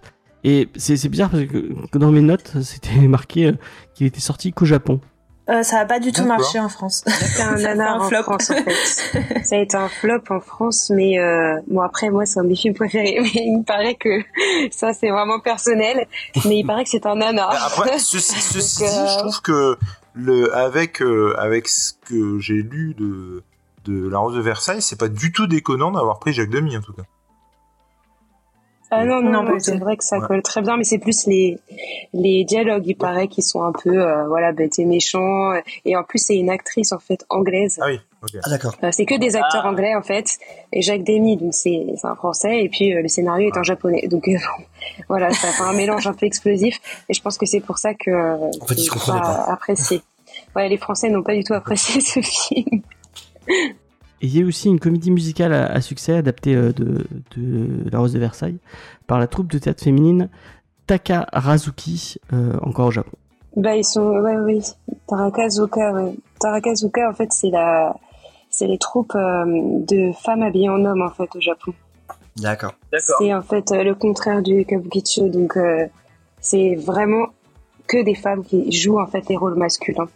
Donc euh, tout est fait dans la mise en scène, esthétique, etc. pour euh, mettre en avant, on va dire, euh, ces beautés masculines. Mais c'est une femme aux multiples talents et aux multiples casquettes, puisque Riko Ikeda, en 1995, elle a décidé de changer de métier. Elle en avait marre d'être mangaka et elle a voulu devenir cantatrice d'opéra. Et donc elle a commencé euh, à apprendre à devenir cantatrice d'opéra jusqu'à ce que devenir une cantatrice soprano euh, très connue. Et elle a même créé sa propre école de, euh, de chant. Donc voilà à quel point elle a marqué le monde à la fois du manga, du manga et à la fois bah, de l'opéra. Et de mémoire, je crois que j'avais lu aussi qu'elle a reçu la Légion d'honneur. Ah oui, oui elle a reçu la Légion d'honneur, effectivement, et elle a été, elle a été primée aussi à Angoulême et dans une dizaine d'années, on apprendra que c'était une espionne japonaise, tu sais, avec plusieurs visages. Matari. C'est fou. Incroyable. Elle est, étonnante, cette femme. Le deuxième truc dont je voulais vous parler, le truc qui est un peu marquant avec la carrière de Ryoko Ikeda, c'est qu'elle a fait partie du groupe de l'an 24. Alors le groupe de 24, c'est un mouvement de mangaka qui a révolutionné le genre du, du Japon dans les années 70 pour faire un peu de contexte, euh, dans les années 50-60, euh, le genre du shoujo c'était un peu un genre désuet et un peu laissé, euh, laissé pour compte. C'était beaucoup des mangaka masculins qui, qui, qui, écrivaient le shoujo et en fait c'était des mangaka inexpérimentés qui se faisaient un peu leurs premières armes sur le genre du shoujo. Et puis après, une fois qu'ils avaient, euh, qu'ils avaient, qu'ils expérimentés, ils passaient sur le shonen. Et euh, du coup, ils écrivaient des histoires très très classiques. Euh, c'était beaucoup de romances, des histoires de danse, de théâtre, enfin des trucs très très niais et très très désuets. Et donc à, l'arrivée des années 70 et l'arrivée de l'an 24, puisque l'an 24, enfin le groupe de l'an 24 est nommé comme ça à cause d'une année spécifique dans le calendrier japonais, qui est le 24 de l'ère, je sais plus quoi, j'ai pas, pas noté, je suis désolé. Et donc c'était l'arrivée du titre La Rose de Versailles de Ryoko Ikeda et euh, Po no Ichizoku de Moto Ayago euh, qui, euh, qui ont marqué ces, ces deux, ces deux mangaka ont marqué donc l'arrivée du groupe de 24 qui a changé vraiment la face du Japon. les éditeurs sont devenus beaucoup plus euh, laxiste, enfin pas laxiste, ils, ils ont laissé plus de liberté à leur, à leur mangaka, et du coup il y a tout un, groupe de mangaka féminines qui sont arrivés et qui ont un peu révolutionné ce genre, euh, qui ont qui ont parlé de thématiques, euh, enfin qui ont ouvert le genre du shoujo à, plein plein plein de thématiques différentes. On parlait de SF, on parle d'horreur, on parle de fantasy, euh, on parle de récits historiques, euh, enfin plein plein de plein de genres. et en plus, surtout, on a commencé à parler de vrais sujets de société. Ça parle de sexe, de changement, de changement, enfin du genre, de il y, a, eu du viol, de la violence, enfin vraiment, donc des thèmes vraiment beaucoup plus matures. On est loin des, bah, des petites romances désuètes que nous écrivait avant. Et vraiment, il y a eu une espèce d'âge d'or du, du shoujo japonais. Voilà. Bah, je pense que t'as tout dit. Juste une question. Euh, vraiment, oui. ça comme ça qui, qui connaît de loin, hein, vraiment, question de mhm. néophyte. Mais est-ce que quelque part le, groupe Clamp, du coup, descend pas un peu de ces, personnes-là, enfin, si, totalement. Euh, bah déjà, ça, Clamp, ça reste un collectif aussi, tout comme l'an 24. Donc, euh, on a cette même cette même idée du travail commun avec vraiment un collectif de femmes qui vont travailler ensemble sur des projets, qui vont vouloir un peu faire évoluer euh, le monde du manga et le monde du shoujo en y apportant quelque chose de nouveau et c'est tout à fait ce qu'a ce qu'a amené au début euh, le collectif de l'an 24 avec euh, Ryoko Ikeda.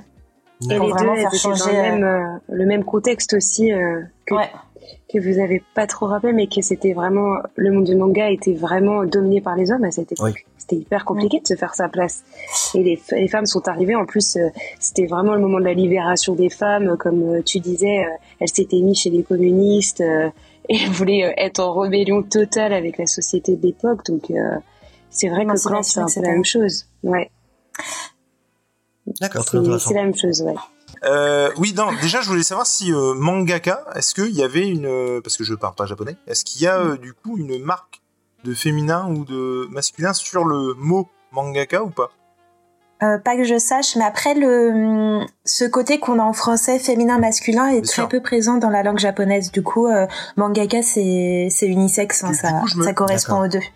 Du coup, je me posais la question si comme euh, finalement Lady Oscar quoi, pas comme Oscar plutôt, mhm. est-ce que justement elle s'était fait peut-être passer pour un homme au départ pour justement rentrer dans ce monde-là Il y a plein de, on en avait parlé la dernière fois.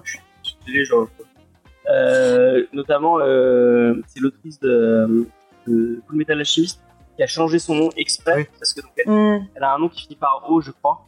Et euh, du coup, elle a changé son nom exprès pour finir en A, donc c'est plus masculin.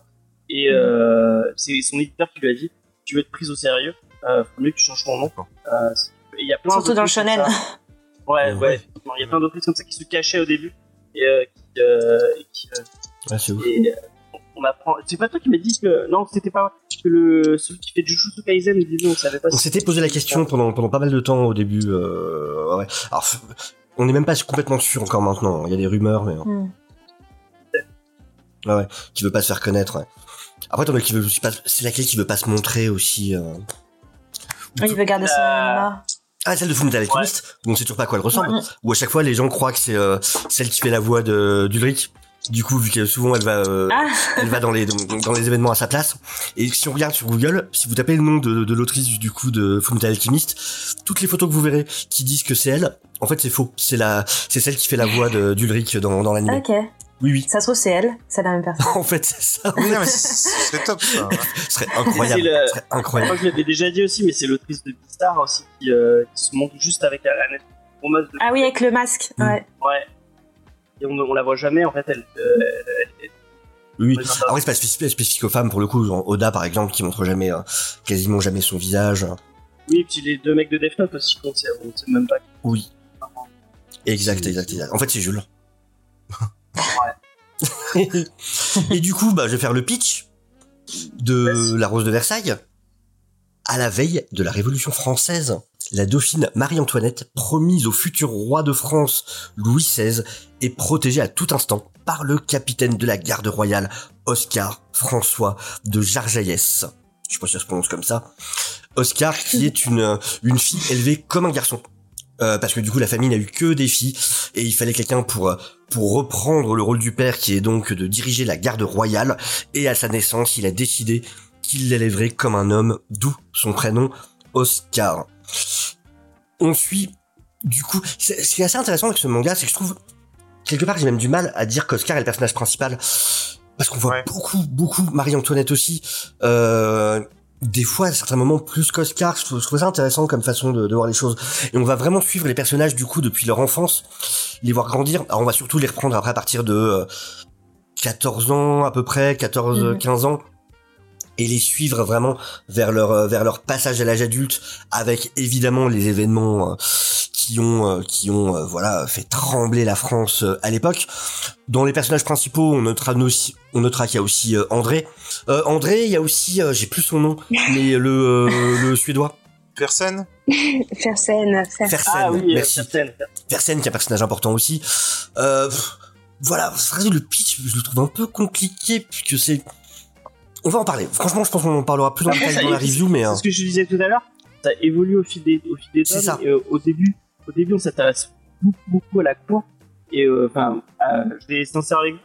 Je, je l'ai pas lu en entier. Euh, Il y a trois gros gros tomes. Enfin, il y en a quatre. Il y a un, il y a un quatrième qui est sorti, si je dis Mhm. pas de bêtises, il y a Oui, pas trop en longtemps. hein. 2018. C'est plus des histoires c'est des, des anthologies, une anthologie, je crois, oui. Mais les- en fait, l'histoire se déroule seulement sur les deux premiers tomes, puisqu'à la fin du deuxième tome, on a l'issue euh, de l'histoire finale. en fait. D'accord. Enfin. Ah d'accord, d'accord. Voilà, l'issue. Et les Bah, moi, troisième tome, c'est des annexes en fait, et le quatrième, c'est Ryoko qui a repris la plume en fait pour les fans. D'accord. Donc elle a repris des histoires qu'elle avait dessinées à l'époque, et elle, les a- elle les a mis dans le quatrième tome, mais ça ne fait pas du tout avancer l'histoire, quoi.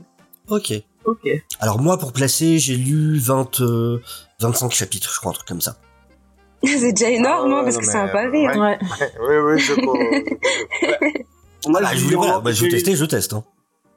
J'ai lu le premier en entier, j'ai lu la moitié à peu près du. Euh, euh, j'ai vu l'arrivée de Napoléon pour les gens qui. Alors, moi, je l'ai vu aussi. Ah, ça, j'ai pas. Ah, tu Parce l'as que vu, tu m'as envoyé Bah, l'image, en fait. super. Mais Ah oui, c'est vrai. Ah, t'as pas, été jusque-là, par contre. Euh, non.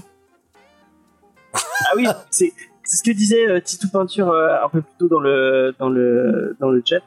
Je sais pas si vous êtes d'accord avec moi, euh, Célia et Natacha, c'est qu'elle sait pas dessiner les gens moches en fait.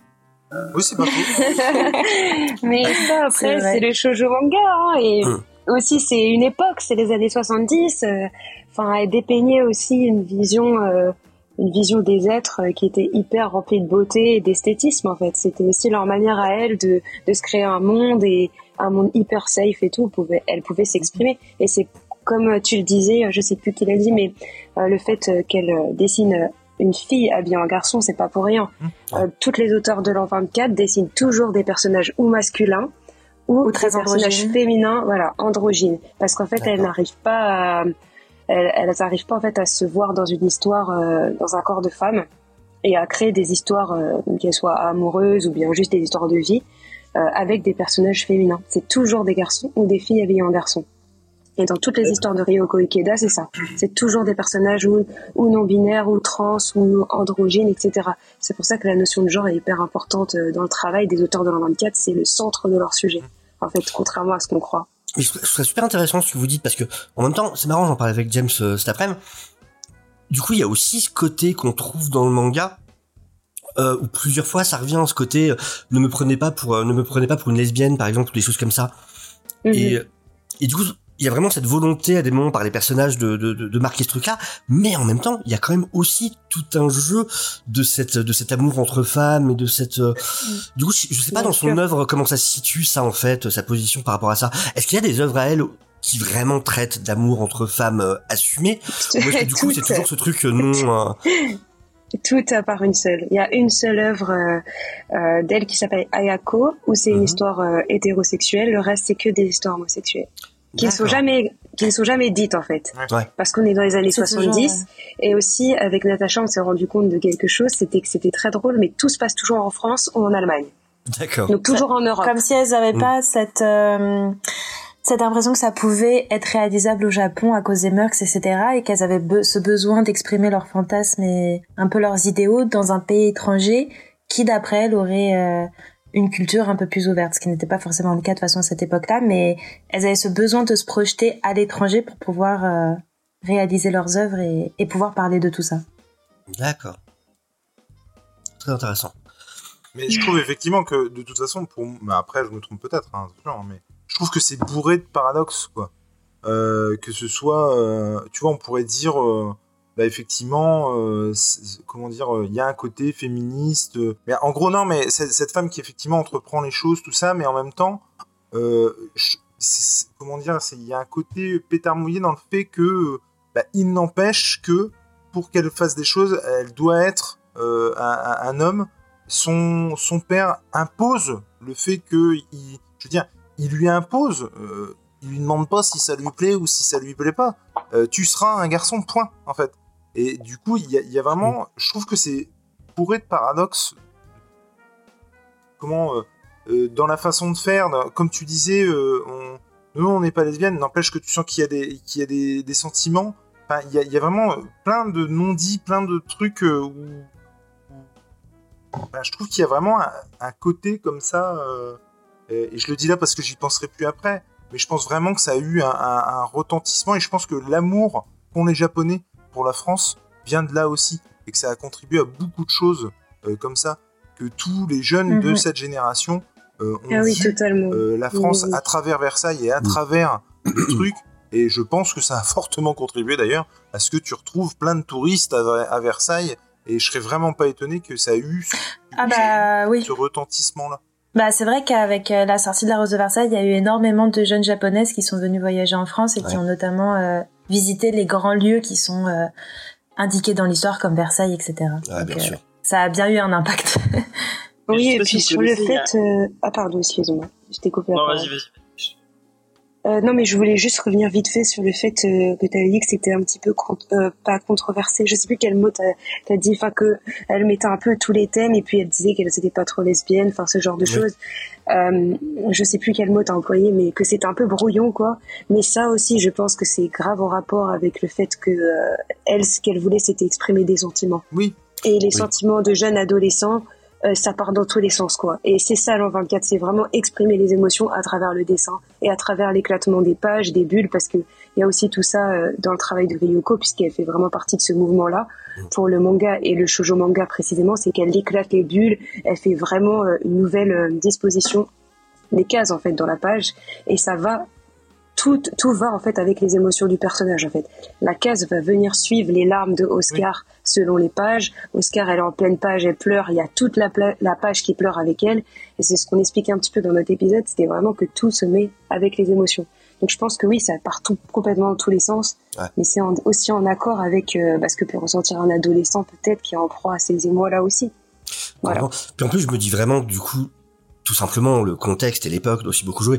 Est-ce qu'elle a été mm-hmm. aussi loin dans son écrit? Est-ce qu'elle a exprimé tout ce qu'elle aurait voulu exprimer? Moi, Avec, euh, bah, faut aussi que ça passe par un éditeur, par une époque, par des lecteurs. Enfin. Je pense que ça en fait partie. Je pense que justement toute cette retenue là, euh, je pense qu'elle fait aussi partie de cette époque-là. C'est-à-dire que tu sens que elle. Euh, enfin, après, c'est encore une fois, peut-être que je me trompe complètement, mais je serais pas étonné de savoir qu'elle aurait aimé aller plus loin, mais que hmm. parce que euh, elle, le pouvait pas, peut-être que juste par rapport au fait d'être publiée, bah, il y a un moment donné, elle, elle, a du... t'as l'impression que elle fait deux pas, elle rétropédale de deux pas tout le temps, constamment comme ça hmm. en fait. Et du coup, elle reste sur un équilibre. Alors, encore une fois, moi, j'ai pas, je, suis loin d'avoir tout lu. Euh, non mais alors pour te, pour clarifier le truc, d'une, je suis hyper novice euh, euh, en, ce qui concerne le manga. Encore plus en shojo, même si euh, j'ai, j'ai, pour moi, pour j'en ai parlé un petit peu avec James, j'ai vu beaucoup, enfin beaucoup, j'ai vu quelques animés là-dessus. Je veux dire les, les, demoiselles avec des éclats dans les yeux et des papillons dans le cœur, en gros.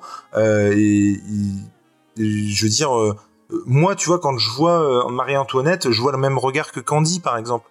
Euh, quand j'étais gamin et que je voyais euh, des, étoiles dans les yeux euh, d'une gamine quoi et, un peu fleur bleue et, et pour le coup c'est comme je disais à James c'était pas un, genre qui m'attirait plus que ça mais quand James me l'a proposé bah carrément je suis très enfin je veux dire je le tente quoi bien entendu. Et, et, ouais non moi pour donc j'ai lu alors je et à un moment donné j'avais James au téléphone et je lui dis ouais euh, j'ai lu 250 euh, pages donc je suis à peu près à la moitié du tome 1 je regarde et, en fait pardon il y a 1000 pages? Comment ça? En gros j'ai lu euh, un peu plus de 500 pages. Et, et pour mais j'arrivais pas j'arrivais pas à aller plus loin je mais on en reparlera après mais j'ai je pense que j'ai un problème il y a plein de raisons qui faisait que c'était pas mon truc, quoi. Et, et, bah. en l'occurrence, ça, ça me tombait des mains. Et pourtant, je me disais, non, mais non. Et, encore une fois, je suis euh, novice dans le manga. Et pourtant, il y avait plein de trucs qui me disaient. Je me disais, non, il faut que je, je, le lise. Euh, je, voilà, euh, ça va peut-être être mieux après, machin. James me disait ça aussi, d'ailleurs. Et, c'est vrai que ça, moi, je trouve que ça vraiment, ça prend. Ça évolue, non, mais tout à fait. Mais du coup, bref, tout ça pour dire que j'ai essayé, essayé, essayé, mais ça, ça prenait pas sur moi du tout, quoi. Et bref. Et, et... mais il n'empêche que, euh, oui, il y a, y a, plein de trucs et il y a plein de qualités euh, visibles et, et voilà. Après, c'est vrai que la, la Rose de Versailles et la plupart des, mangas de cette époque-là, c'est quand même des lectures très denses euh, où ça met beaucoup de temps à se mettre en place. On nous présente tous les personnages, on nous présente l'environnement. Il y a énormément de différentes étapes, etc. Donc c'est pas une lecture facile, je, reconnais. Enfin moi-même euh, j'ai un, peu du mal euh, parfois vraiment à me plonger dedans. Mais après, ce qui était intéressant, je pense, à cette époque, c'est à quel point ça a révolutionné le shojo, parce que ça a vraiment permis de mettre en lumière des relations amoureuses qui sont pas toutes jolies, toutes belles, toutes heureuses, et ça a permis aussi à... En fait, Ryoko Ikeda, je pense son but aussi, c'était de montrer aux jeunes filles que, ok, euh, genre les histoires d'amour c'est pas comme ce qu'on vous montre dans les shoujo classiques euh, habituels. Ça peut être très violent ça peut être euh, vraiment très dur à vivre. Et on va un peu vous montrer comment c'est. Après L'an 24, ils aiment bien aussi tomber dans d'autres extrêmes avec la violence que je sais pas si vous avez remarqué, mais dans leurs œuvres, il y a par exemple beaucoup de de thèmes genre du viol, etc., de l'abus des hommes sur les femmes. C'est très récurrent, donc euh, on sent qu'il y a vraiment une euh, une colère contre les hommes euh, par ces femmes-là. Mais ça nous ça a vraiment permis au, au de montrer une autre réalité de et de pouvoir un peu changer des histoires un peu niaises qu'on avait l'habitude jusqu'à maintenant quoi. Ouais, parce qu'avant c'était encore pire. Avant c'était encore pire parce que c'était dessiné par des hommes Et là, on était dans le niais, mais euh, là, on était dans le. C'était tout sauf la réalité. Les trois pages, euh, il y avait trois mots. Là, au contraire, là, il y a un discours, ça se déploie sur sur des tomes, euh, et surtout, en vérité, c'est hyper violent. En vérité, c'est parce que là, la Rose Versailles, c'est pas du tout violent. C'est hyper, c'est l'œuvre la plus bankable en fait. C'est ah, l'œuvre la plus commercialisable. Mais le reste, c'est hyper violent. Il y a que du viol, il y a que des trucs hardcore. franchement, avec la c'était dur à lire. Les 250 premières pages sont sur le fait que la comment que Marie-Antoinette l'histoire de alors j'explique pour ceux mhm. qui l'ont pas lu forcément mais le, mhm. le, le fait qu'en gros euh, elle ne doit euh, comment elle autorise les gens à lui parler en parlant la première et les 250 premières pages sont sur le fait qu'elle ne parle pas à la comtesse du Barry et que du coup elle peut pas lui parler et que c'est inadmissible et que machin et ça et, et, quand je disais que j'avais qu'il y avait plein d'autres questions moi j'ai j'ai un alors je j'ai pas une âme de de, de, révolutionnaire ou de, de ou réfractaire euh, à, à, à l'autorité, enfin plus que de raison quoi. Mais mais je j'ai regardé The Crown avec ma femme, vous allez comprendre le rapport. Et moi, non mais moi, la, avec ma femme, non, mais je, euh, ma femme regardait The Crown et du coup j'ai commencé à, à, regarder avec elle et j'ai arrêté parce que j'en pouvais. C'est une série qui est très bien faite. Non mais, non mais attendez, c'est une série qui est très bien faite. Je vais te rejoindre là-dessus, je pense. Je ne nie pas que le manga à cette époque-là était très bien fait et tout ça, mais le côté euh, euh... suivre une famille royale avec les histoires de monarchie, machin, oui, puis, même leurs petites histoires à la con, euh, mais, genre euh, l'autre, euh, euh, oui, elle rince sa copine qui a plus de pognon, mais elle la rince avec la thune du peuple. Donc à un moment donné, elle a pas de mal, tu vois. Et, et, et, le fait qu'elle ait 250 robes, eh oui, mais en même temps, vous êtes le, le, miroir euh, euh, aux yeux du monde de la mode française.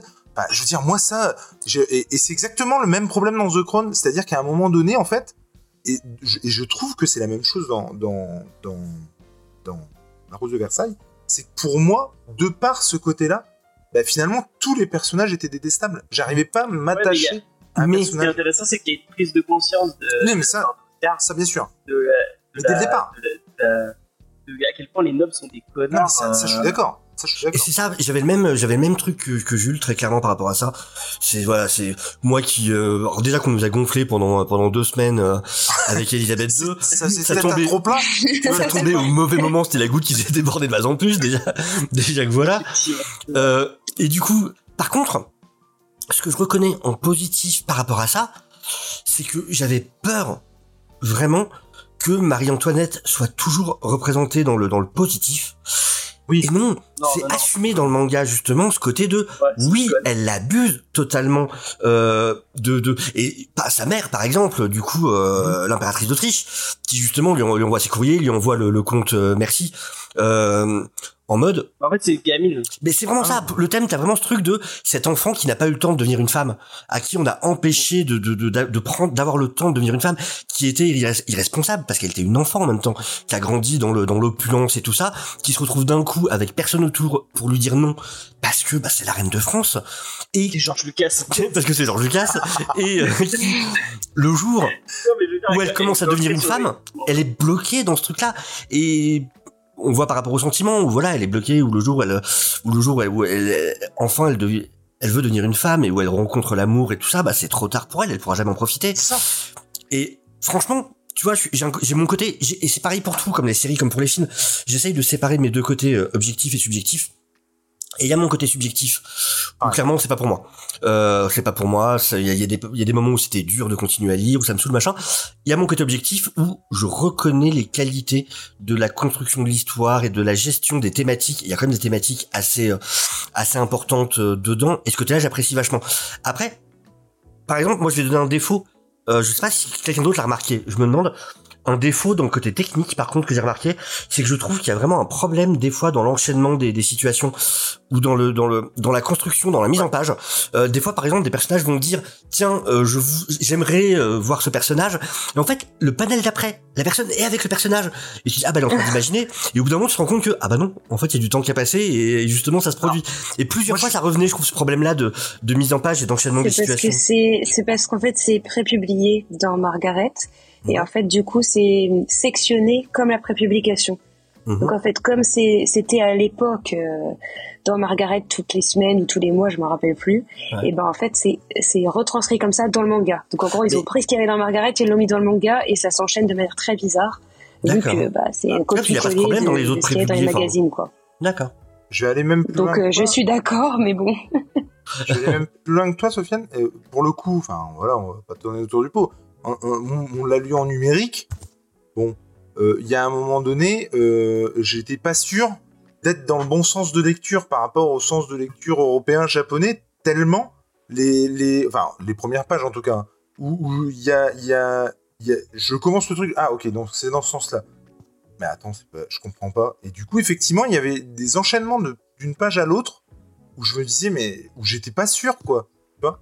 Tu vois t'as l'impression qu'il manque une page ben ouais mais après, alors si par contre un, truc moi qui m'a fait euh, deux trucs sur lesquels je voudrais euh, revenir, les les morts que j'ai vus parce qu'il y en a et j'étais pour certaines impressionné parce que je m'y attendais pas et d'autres j'étais bidonné mais alors d'une force c'est-à-dire que l'autre, elle, sort de chez elle, elle se prend une calèche. non, euh, tu, ne peux pas t'y attendre, ce n'est pas possible. Surtout quand tu découvres le twist plus tard, sans, sans le dire. Mais quand tu ah, découvres le twist plus tard de cette histoire, en plus. Ah, mais et, tout est, tout est comme ça. Enfin, tout est comme ça. Il y a plusieurs morts qui sont un peu what Mais ça, c'est violent. C'est assumer la violence de l'époque. Euh, deux secondes, hein, je, te donne la parole après. Mais même le gamin, euh, un peu avant, qui se fait, qui se fait, qui se fait abattre dans le dos, quoi. franchement, c'est osé. Du tout. Moi, Chouchou, je m'attendais pas à ce genre de. Bah, en fait, tu sens qu'elles ont ce besoin de, de se défouler aussi dans leur euh, écriture et dans leur dessin et de pouvoir. Euh, parce que c'était pas acceptable de faire ce genre de hmm. scène dans les shoujo euh, de base. Et elles se sont dit, bah, ok, nous, on va reprendre le shojo, Elle pousse les barrières, sauce, et on va mettre tout ce qu'on veut dedans, avec des limites, parce qu'il y a les mœurs, il y a des éditeurs, il y a ni nana. Mais genre, euh, dans le shonen, ça peut être un peu violent, on peut avoir de la bagarre, et ben nous aussi, dans le shojo, on va en mettre... Euh, D'accord. Après, c'est vrai que c'est pas toujours très logique. C'est parce qu'en fait, il y a trop de sous-lecture dans ces œuvres-là. Mm. Faut pas la lire au premier degré. Faut pas le lire euh, en mode je lis comme un bon shonen et là je veux voir de l'action, je veux voir euh, des, des, des, actions qui s'enchaînent, etc. Faut pas le lire comme ça. Faut vraiment le lire comme ok, c'est une auteure des années 70. Maintenant, je vais essayer de comprendre ce qu'elle a voulu dire à cette époque-là. Mm. Et en vérité, c'est beaucoup plus violent que les shoujo d'aujourd'hui parce qu'aujourd'hui les histoires elles sont hyper banales et euh, franchement elles sont beaucoup moins intéressantes que ce que faisaient ces auteurs à l'époque où elles nous parlaient de sujets euh, franchement avec Natacha je vous dis des fois euh, très en avance on n'arrive pas franchement c'est hyper en avance pour l'époque. Vraiment elles ont un truc avec le suicide le viol enfin tous les sujets les plus hard. D'ailleurs bah, d'ailleurs Oscar quand même meurt assez violemment puis André aussi. Enfin il y a toujours un truc hyper tragique dans toutes les histoires ça ne se finit jamais bien de toute façon toutes les histoires de Ryoko Ikida, elles se, finissent, elles se finissent mal. Ah oui. Donc, euh, il y a quand même ce truc-là de, de vouloir montrer la douleur euh, des êtres humains, et ça passe par les émotions. Et comme je disais, c'est le centre du discours euh, de l'an 24, c'est les émotions. Comment on montre à un lectorat féminin tout ce qui peut se passer dans une vie, et que c'est, comme elle a dit Natacha, que c'est pas tout rose et qu'il y a des hauts et des bas, quoi, mais plus ou moins tragique. Plus plus sombre que gay quoi. Enfin, ouais, c'est vrai. En vérité, euh, même si on a l'impression que sur les premières pages, enfin, c'est parce que sur les premières pages, c'est pas très intéressant parce qu'en fait, le plot de l'histoire, il se joue euh, au deuxième tome déjà, et il se joue pas au premier tome. Le premier tome, c'est sur la cour, c'est les intrigues de Versailles, etc. Donc c'est pas très intéressant. Mais deuxième tome, c'est là où se joue en fait la Révolution française. Donc c'est là où on va voir vraiment ces scènes un peu plus violentes, on va dire. Je suis, d'accord avec toi, et, et encore une fois, ça pour le coup, ça me fait envie. Mais tu vois, quand James il m'a dit ouais, mais après ça évolue machin, je dis ok mais 500 pages quoi. tu vois et là moi euh, bon euh, à la huitième saison la série vient bien tu verras. C'est ça non mais c'est ça mais mais bon tu dis hein. ça mais est-ce que tu as lu Jojo Bizarre Aventure euh, c'est je sais pas combien de saisons et One Piece hein d'accord? Donc à un moment attention sur One Piece. non mais je veux dire il y a beaucoup de tomes quand même le scénario est très long. Bien donc à un moment les, les auteurs de l'an 24 c'est normal qu'elles nous fassent les 500 pages. Tu vois après elle aurait pu mettre en plusieurs volumes. C'est aussi le coup, euh, enfin c'est aussi la même chose avec les comics. Hein. Il y a plein de comics où on te dit non mais tu verras, lis le quatrième tome, ça vient bien après. Ok, mais enfin, euh, mm. mais mais pour le coup, euh, quelque part, heureusement. Et alors c'est bizarre de dire ça, mais heureusement qu'il y avait justement ces morts violentes qui contrebalançaient. mais non mais qui contrebalançaient ah, avec une bonne grosse mort. Mais non mais avec, avec le avec le fast et le côté un peu, même si j'aime pas le mot, mais le nier de la cour bah, qu'on revienne à la réalité cruelle de cette époque et que euh, effectivement il y a un gamin qui se fasse flinguer au coin d'une rue et que manifestement ça choque personne, y compris le lecteur normalement, tu vois. Bon bah c'est voilà, mais non j'ai trouvé ça chouette et ce que j'ai dit aussi avec euh, James et là pour le coup je sais pas si vous allez pouvoir m'éclairer là-dessus. J'ai le, le, copain avec qui je fais la chaîne est prof d'histoire et du coup c'est con parce que j'aurais bien aussi voulu avoir son avis là-dessus. Mais euh, toutes les petites refs, toutes les petits, euh, tous les petits trucs qui sont dits sur Marie-Antoinette, moi j'en avais déjà entendu parler. Et du coup, euh, je pense vraiment que contrairement à ce qu'on pourrait croire d'un shoujo, et j'utilise ces mots-là exprès, mais fleur bleue, léger, machin, je trouve que même dans les refs historiques, qui pour moi du coup sont vrais, puisque je les ai déjà entendus autre part, ouais, c'est très bien documenté. Pour le coup, ça a l'air d'être hyper bien documenté. Que ce soit par rapport aux, événements ou des trucs comme euh, quand elle est arrivée en France, euh, il a fallu qu'elle se dessape pour mettre que des fringues françaises. Euh, je crois. Parce que Ryoko Ikeda, elle est extrêmement fan de l'histoire de France. Elle est vraiment passionnée par ça. Et c'est très très bien documenté pour écrire son histoire et pour reprendre vraiment des bah, que ce soit des personnages qui font référence à des vrais personnages historiques, des faits historiques, des places, des lieux, etc. C'est euh, du coup moi qui suis prof, je, je, je, je ne peux que non mais l'autre il va encore dire que j'ai un ton professoral. mais non non mais ce que je veux dire c'est que moi qui suis prof, quand bien même je suis pas fan de, de l'histoire et je suis pas fan du manga en tout cas de ce que j'ai lu, euh, pour autant bah, je, je ne peux que la recommander parce que tu t'instruis avec. C'est ça. Et donc c'est excellent. Euh, enfin. bah c'était le but de Ryoko Ikeda d'ailleurs, c'était de sensibiliser les jeunes femmes euh, à l'histoire de France et à leur apprendre. Euh, tout il a écrit au début. Il a écrit au début en fait du manga tout au début du premier tome. Elle a écrit un texte. bon, je pense en japonais au début, mais nous on l'a en français, la version française. Et il a écrit que dedans, elle espère que ce livre pourra aider les jeunes filles japonaises à avoir un point de vue sur la France et sur l'histoire de France. Donc euh, oui, tout à fait, tout à fait, c'est hyper euh, réaliste en fait. Mm. Mais comme on l'a dit, euh, je pense que c'est une très belle œuvre, mais c'est juste qu'il faut, il faut être il faut être happé en fait par ah, toutes ces actions et puis ça peut pas plaire à tout le monde. Comme tu l'as dit, voilà, ça ne peut pas plaire à tout le monde et c'est pas l'œuvre, je pense, qui réunit les sujets, les sujets de l'an 24. C'est une œuvre historique. Alors, pareil, historique. Mais je, je, ne nie pas qu'il y a peut-être peut-être une partie de moi qui vient de se mettre vraiment au manga euh, qui n'a d'envie que de voir de la bagarre et de une partie inconsciente mmh, qui vraiment envie que ça bouge. Hein. Euh, Après, ce Naruto. Ryuko Ikeda, enfin je trouve la Rose de Versailles, moi je sais pas non plus lu en entier hein, pour euh, être très sincère, mais j'adore le feuilleter juste pour la beauté des dessins. Pour moi, c'est mmh. vraiment ça qui saute aux yeux plus que l'histoire, c'est la beauté des dessins de ce de cette époque-là et de ce collectif qui est qui est incroyable. Quoi. Qui est assez moderne, je trouve. Euh, c'est marrant. Oui. En fait, c'est assez marrant son, son style de dessin parce que il y a, y a, plusieurs choses qui se qui se mélangent les unes aux autres. J'adore ces petits moments humoristiques où elles changent complètement de trait, où ça devient très euh, très cartoony. Je trouve que ça marche vachement, vachement. Euh... Et ben moi qui n'aime pas ça d'habitude, on en avait déjà parlé, euh, notamment dans le shonen. Moi, ça me sort complètement de l'histoire. Mmh et ben là je trouve que ça marche vachement bien. Ouais, je sais pas, je trouve qu'il y a vraiment un talent là-dessus, mais ces moments justement un peu gag, je, je trouvais qu'ils passaient ultra bien, ça me faisait du bien, quand des fois j'avais un peu de mal à continuer machin, il y avait ces petits moments là et j'avais mon petit sourire, c'était... Ah, elle est forte, bah, le tome 3 c'est que ça, hein. le tome 3 mm. c'est tout avec la figure de Loulou. C'est la petite euh, la petite cousine. Donc elle, elle est que dessinée en cartoon comme ça. Contrairement à tous les autres qui sont hyper bien dessinés, comme tu mm. disais, que des gens beaux. voilà, c'est ça. C'est vrai que sur les femmes, ce qu'on en parlait en off avant de commencer avec James, c'est vrai que des fois c'est dur de les différencier. Genre, tu prends la la la, la fille de la con... Bon, ça s'explique après.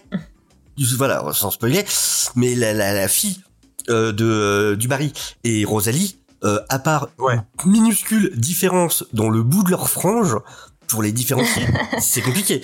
Pareil pour la comtesse du Barry d'ailleurs et Marie-Antoinette. Je me souviens, il y a un moment, quand elles sont dans, je crois qu'elles sont dans une carriole à un moment, et il y a les deux. Il fallait vraiment que je me repère selon comment la tête est tournée pour savoir laquelle était de quel côté. ouais, attends, laquelle est laquelle du coup? Je sais plus. Mais par contre, je trouve le dessin en lui-même de ces femmes très moderne pour l'époque.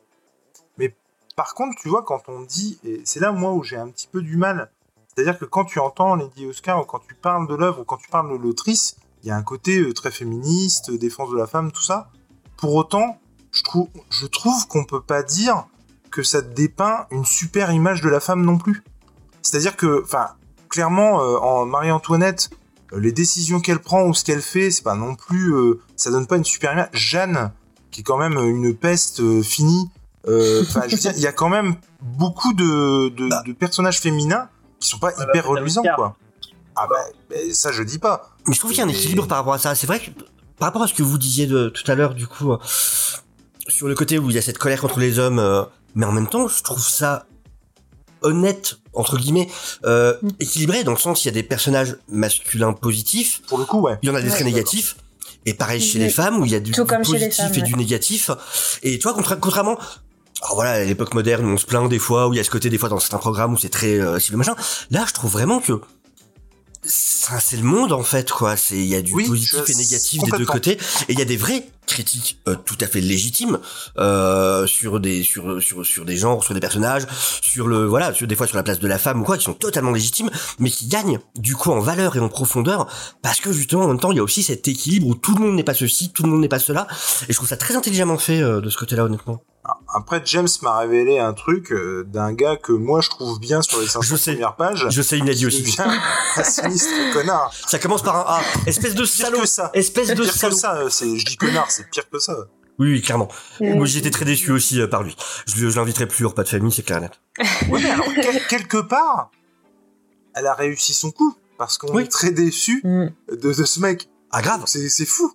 exactement, c'est vrai. Ça. Mais après, c'est ce qu'on vous disait, hein, les, les, les hommes, les hommes, les, les hommes de la de l'histoire sont, sont toujours malmenés et au Oui. final, euh, il y a toujours une critique derrière, il y a toujours une deuxième lecture et pour ce fameux personnage, il y a une scène précise euh, qui n'est pas montrée, euh, voilà, il n'y a pas il y a pas écrit précisément ce qui ce qu'il est en train de faire, mais on sait que c'est un viol.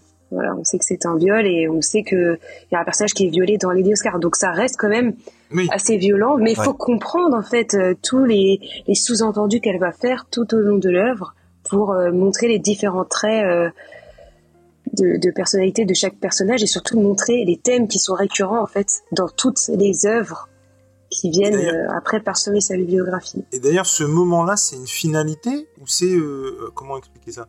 Sans spoiler quoi que ce soit.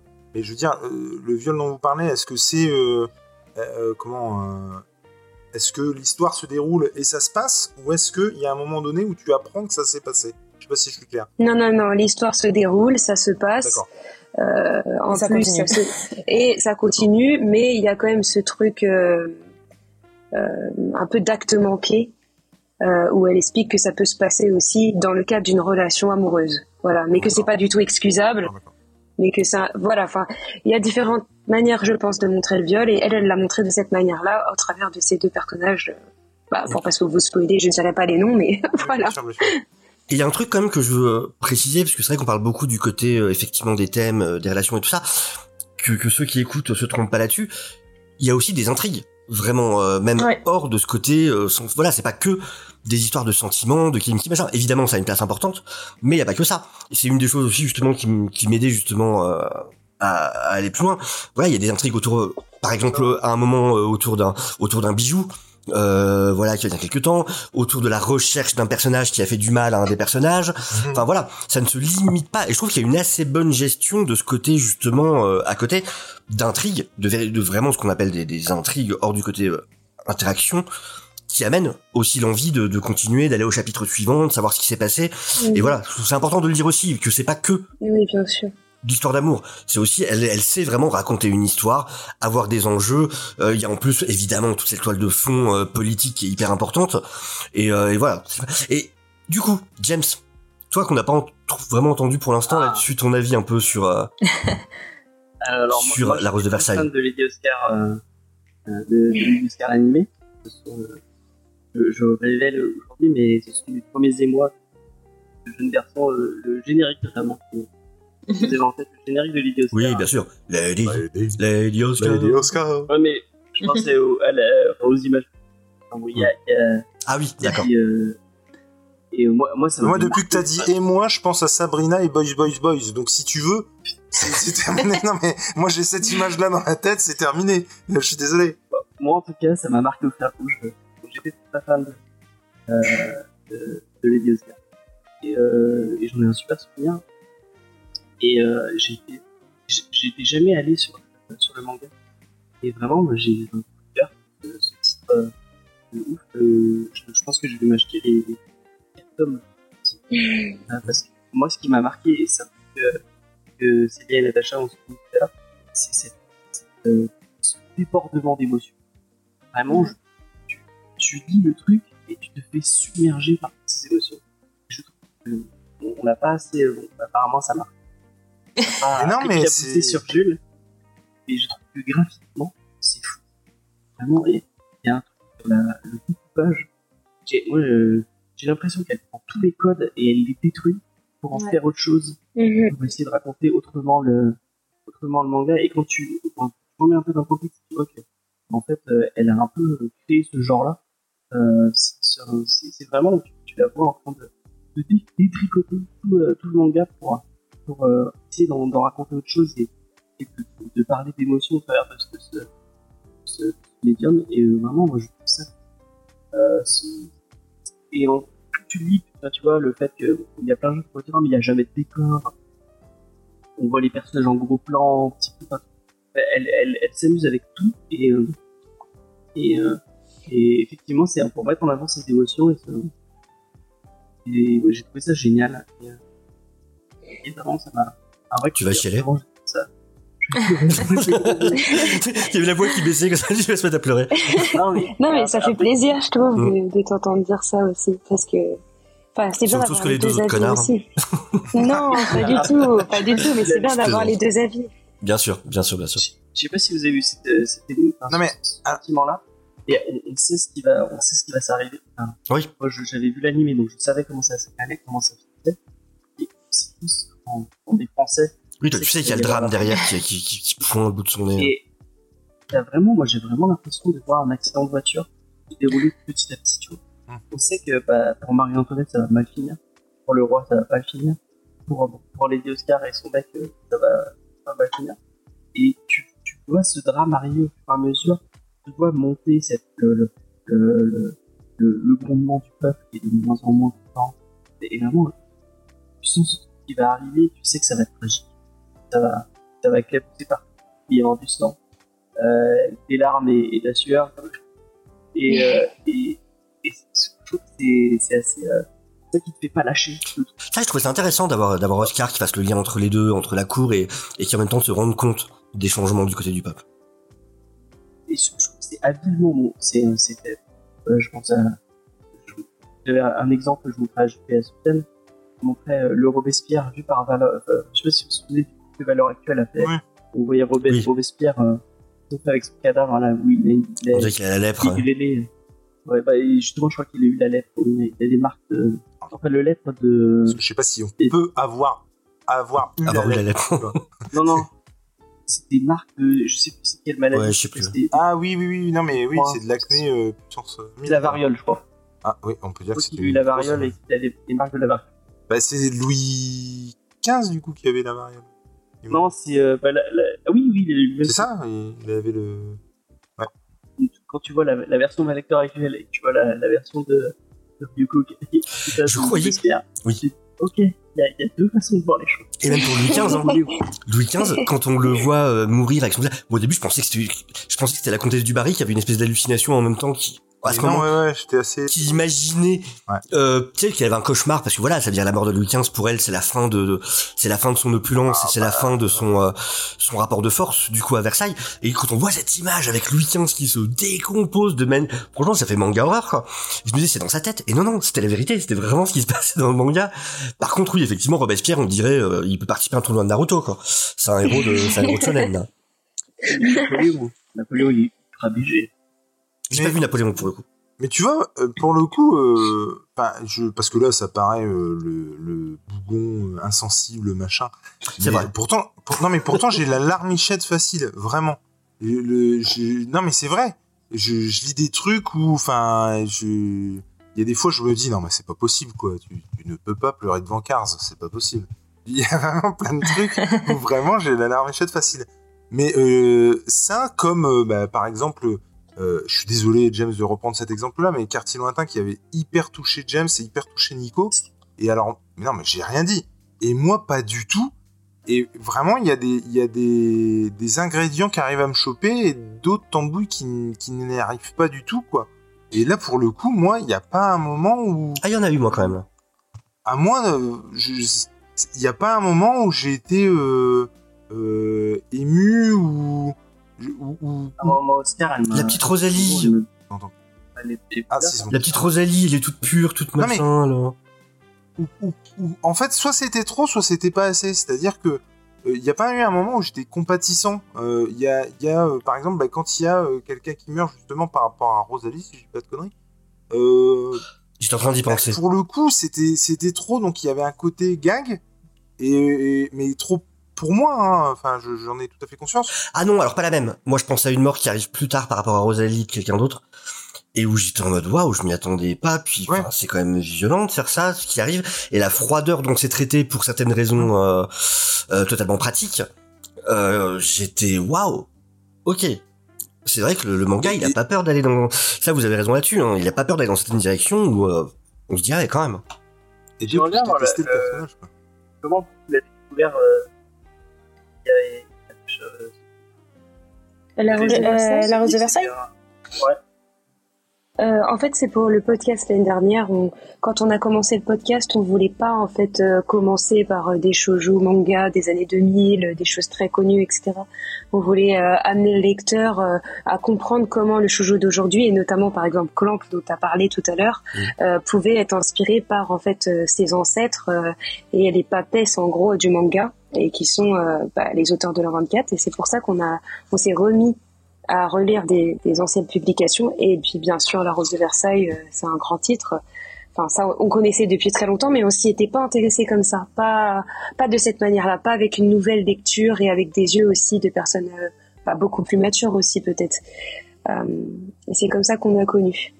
Mais euh, mais je pense bah, je pense pour pour Jules peut-être que il faut commencer par une autre lecture des auteurs de l'an 24 peut-être peut-être euh, peut-être ah. du Keiko Takemiya par exemple.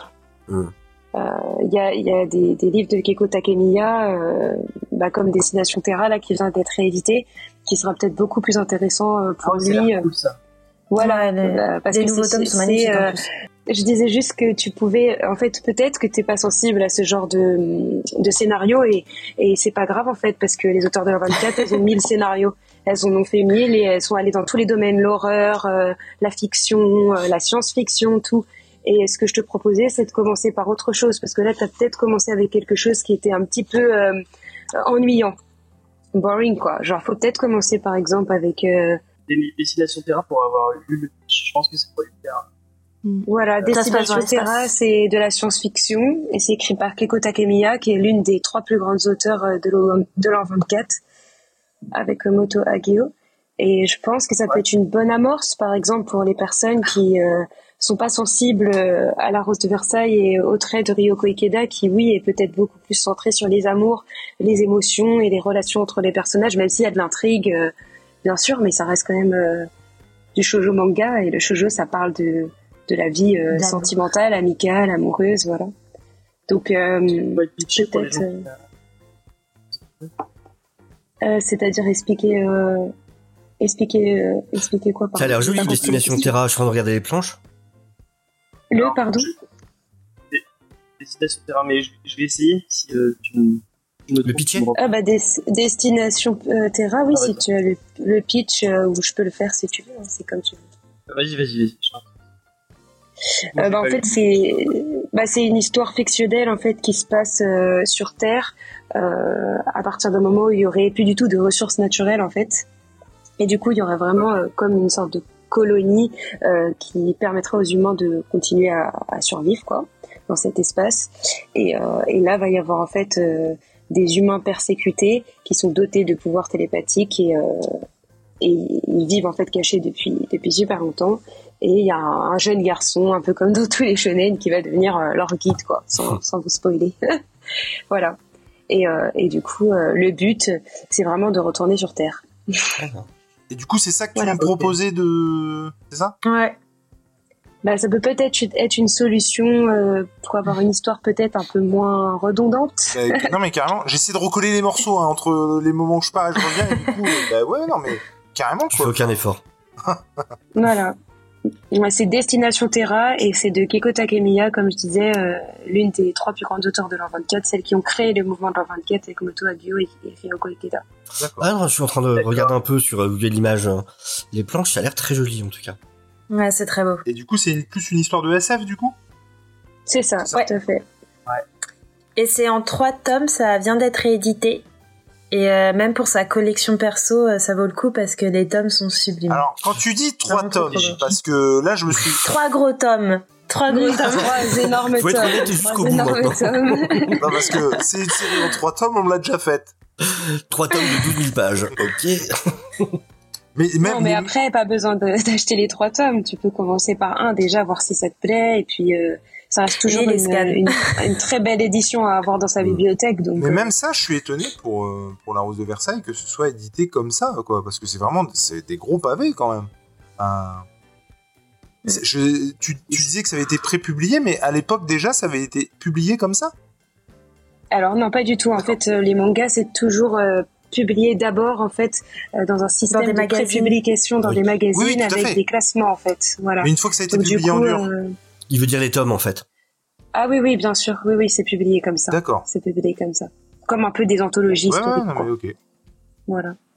D'accord. Et du coup, quand même, de votre côté à vous, si vous deviez pointer par rapport à la Rose de Versailles, vous, un, un point négatif. Du coup, vous, vous, de votre côté, on vous- on vous a plus entendu sur le, sur le, sur le positif, évidemment, euh, du coup, Natacha et Célia. Ça serait quoi pour vous un point négatif euh, de, de cette œuvre-là? Il va tout dise du mal. Le mec en a besoin. Euh. Je me nourris, je me nourris du mal.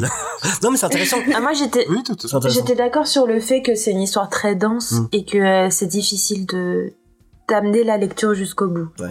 Et je trouve que c'est un des points euh, négatifs de cette époque-là, c'est que c'est des histoires à rallonge et que euh, faut être accroché quoi. Bien sûr. Et euh, la violence. Peut-être Ouais. pas dans La Rose de Versailles, mais dans les autres œuvres de Ryoko Ikeda, pour moi c'est beaucoup trop violent et ce genre de scène, je je trouve pas ça très agréable à lire et c'est pas ce qui m'intéresse non plus dans, dans ce genre de lecture et ça me refroidit euh, pas mal. D'accord. Mais voilà. Ouais, qu'il y en ait une ou deux, c'est intéressant, mais là j'ai l'impression que c'est un peu tous les malheurs du monde qui se mettent sur un seul personnage. Genre vraiment, c'est un peu horrible, personne ne la comprend, euh, elle se fait violer, elle se fait battre, ensuite elle se suicide, enfin, c'est un peu Ouais. toujours ce genre de, de système. De schéma. donc c'est, ouais, de schéma, pardon. Mais pour la Rose de Versailles, je suis totalement d'accord avec, euh, avec Natacha, c'est plutôt la densité des pages, hein, comme tu l'as dit, difficile à lire et puis euh, à finir surtout. Euh, et puis aussi, moi je dirais l'autre défaut, c'est les deux derniers tomes, voilà, qui ne servent pas à grand chose, qui vont être seulement pour les fans, avec des petites histoires annexes. Alors c'est mignon, hein, c'est intéressant, mais ça reste quand même euh, pas très. euh, voilà, je vous conseille pas de les lire si euh, déjà vous avez eu du mal avec les deux premiers tomes. D'accord, ouais, c'est vraiment fait pour les fans qui, veulent- qui Voilà, ont, besoin d'en avoir plus. quoi. Voilà, tout à fait, tout à fait. D'accord. James, Voilà. Un- tu avais pu dire ce que tu voulais dire par rapport, par rapport à l'œuvre, toi Ou même s'il y a Ouais, d'autres choses que tu veux dire. Bah nous, nous on va peut-être vous quitter maintenant parce qu'il va falloir qu'on y aille aussi. Merci en tout cas. Mais en tout cas, C'était euh, vraiment bah, merci, à vous Vraiment, de nous avoir invités. Bah, merci à vous cool. pour cet Et euh, d'ailleurs, j'en profite, hein, mais euh, on parle de Ryoko Ikeda, mais nous, on a notre épisode qui sort demain Ah. sur Ryoko Ikeda. Donc, Cool. si vous voulez euh, Oui. en apprendre plus sur ses autres œuvres et pas seulement sur la Rose de Versailles, euh, profitez-en. Carrément. Voilà, On mettra le lien dans demain, la, euh, dans la C'est description. ça. Ouais. Demain à 19h. Carrément. Bah, merci beaucoup pour votre écoute. Merci beaucoup. échange. Bah, merci à vous, c'était super vous. intéressant, ouais. À la prochaine. À la Au Au revoir. prochaine. Ciao, ciao. Salut. Hop. Et, euh, voilà. Et ben, du coup, on a fait le tour sur la rose de Versailles, c'était super intéressant. Et Non, mais- on va passer.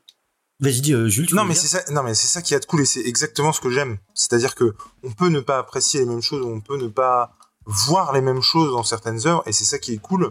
Et euh, c'est c'est d'autant plus cool d'en parler. Je préfère presque, je préfère presque en fait. C'est-à-dire que euh, quand tout le monde est d'accord, machin, euh, oui oui bah, bah, c'est bien, bah d'accord, mais je trouve que ça ça montre le fait qu'on peut parler de trucs euh, sur lesquels on voilà on n'a pas forcément le même avis, on n'a pas forcément la même opinion, ou on, on, donne pas la même valeur à l'objet euh, culturel quoi.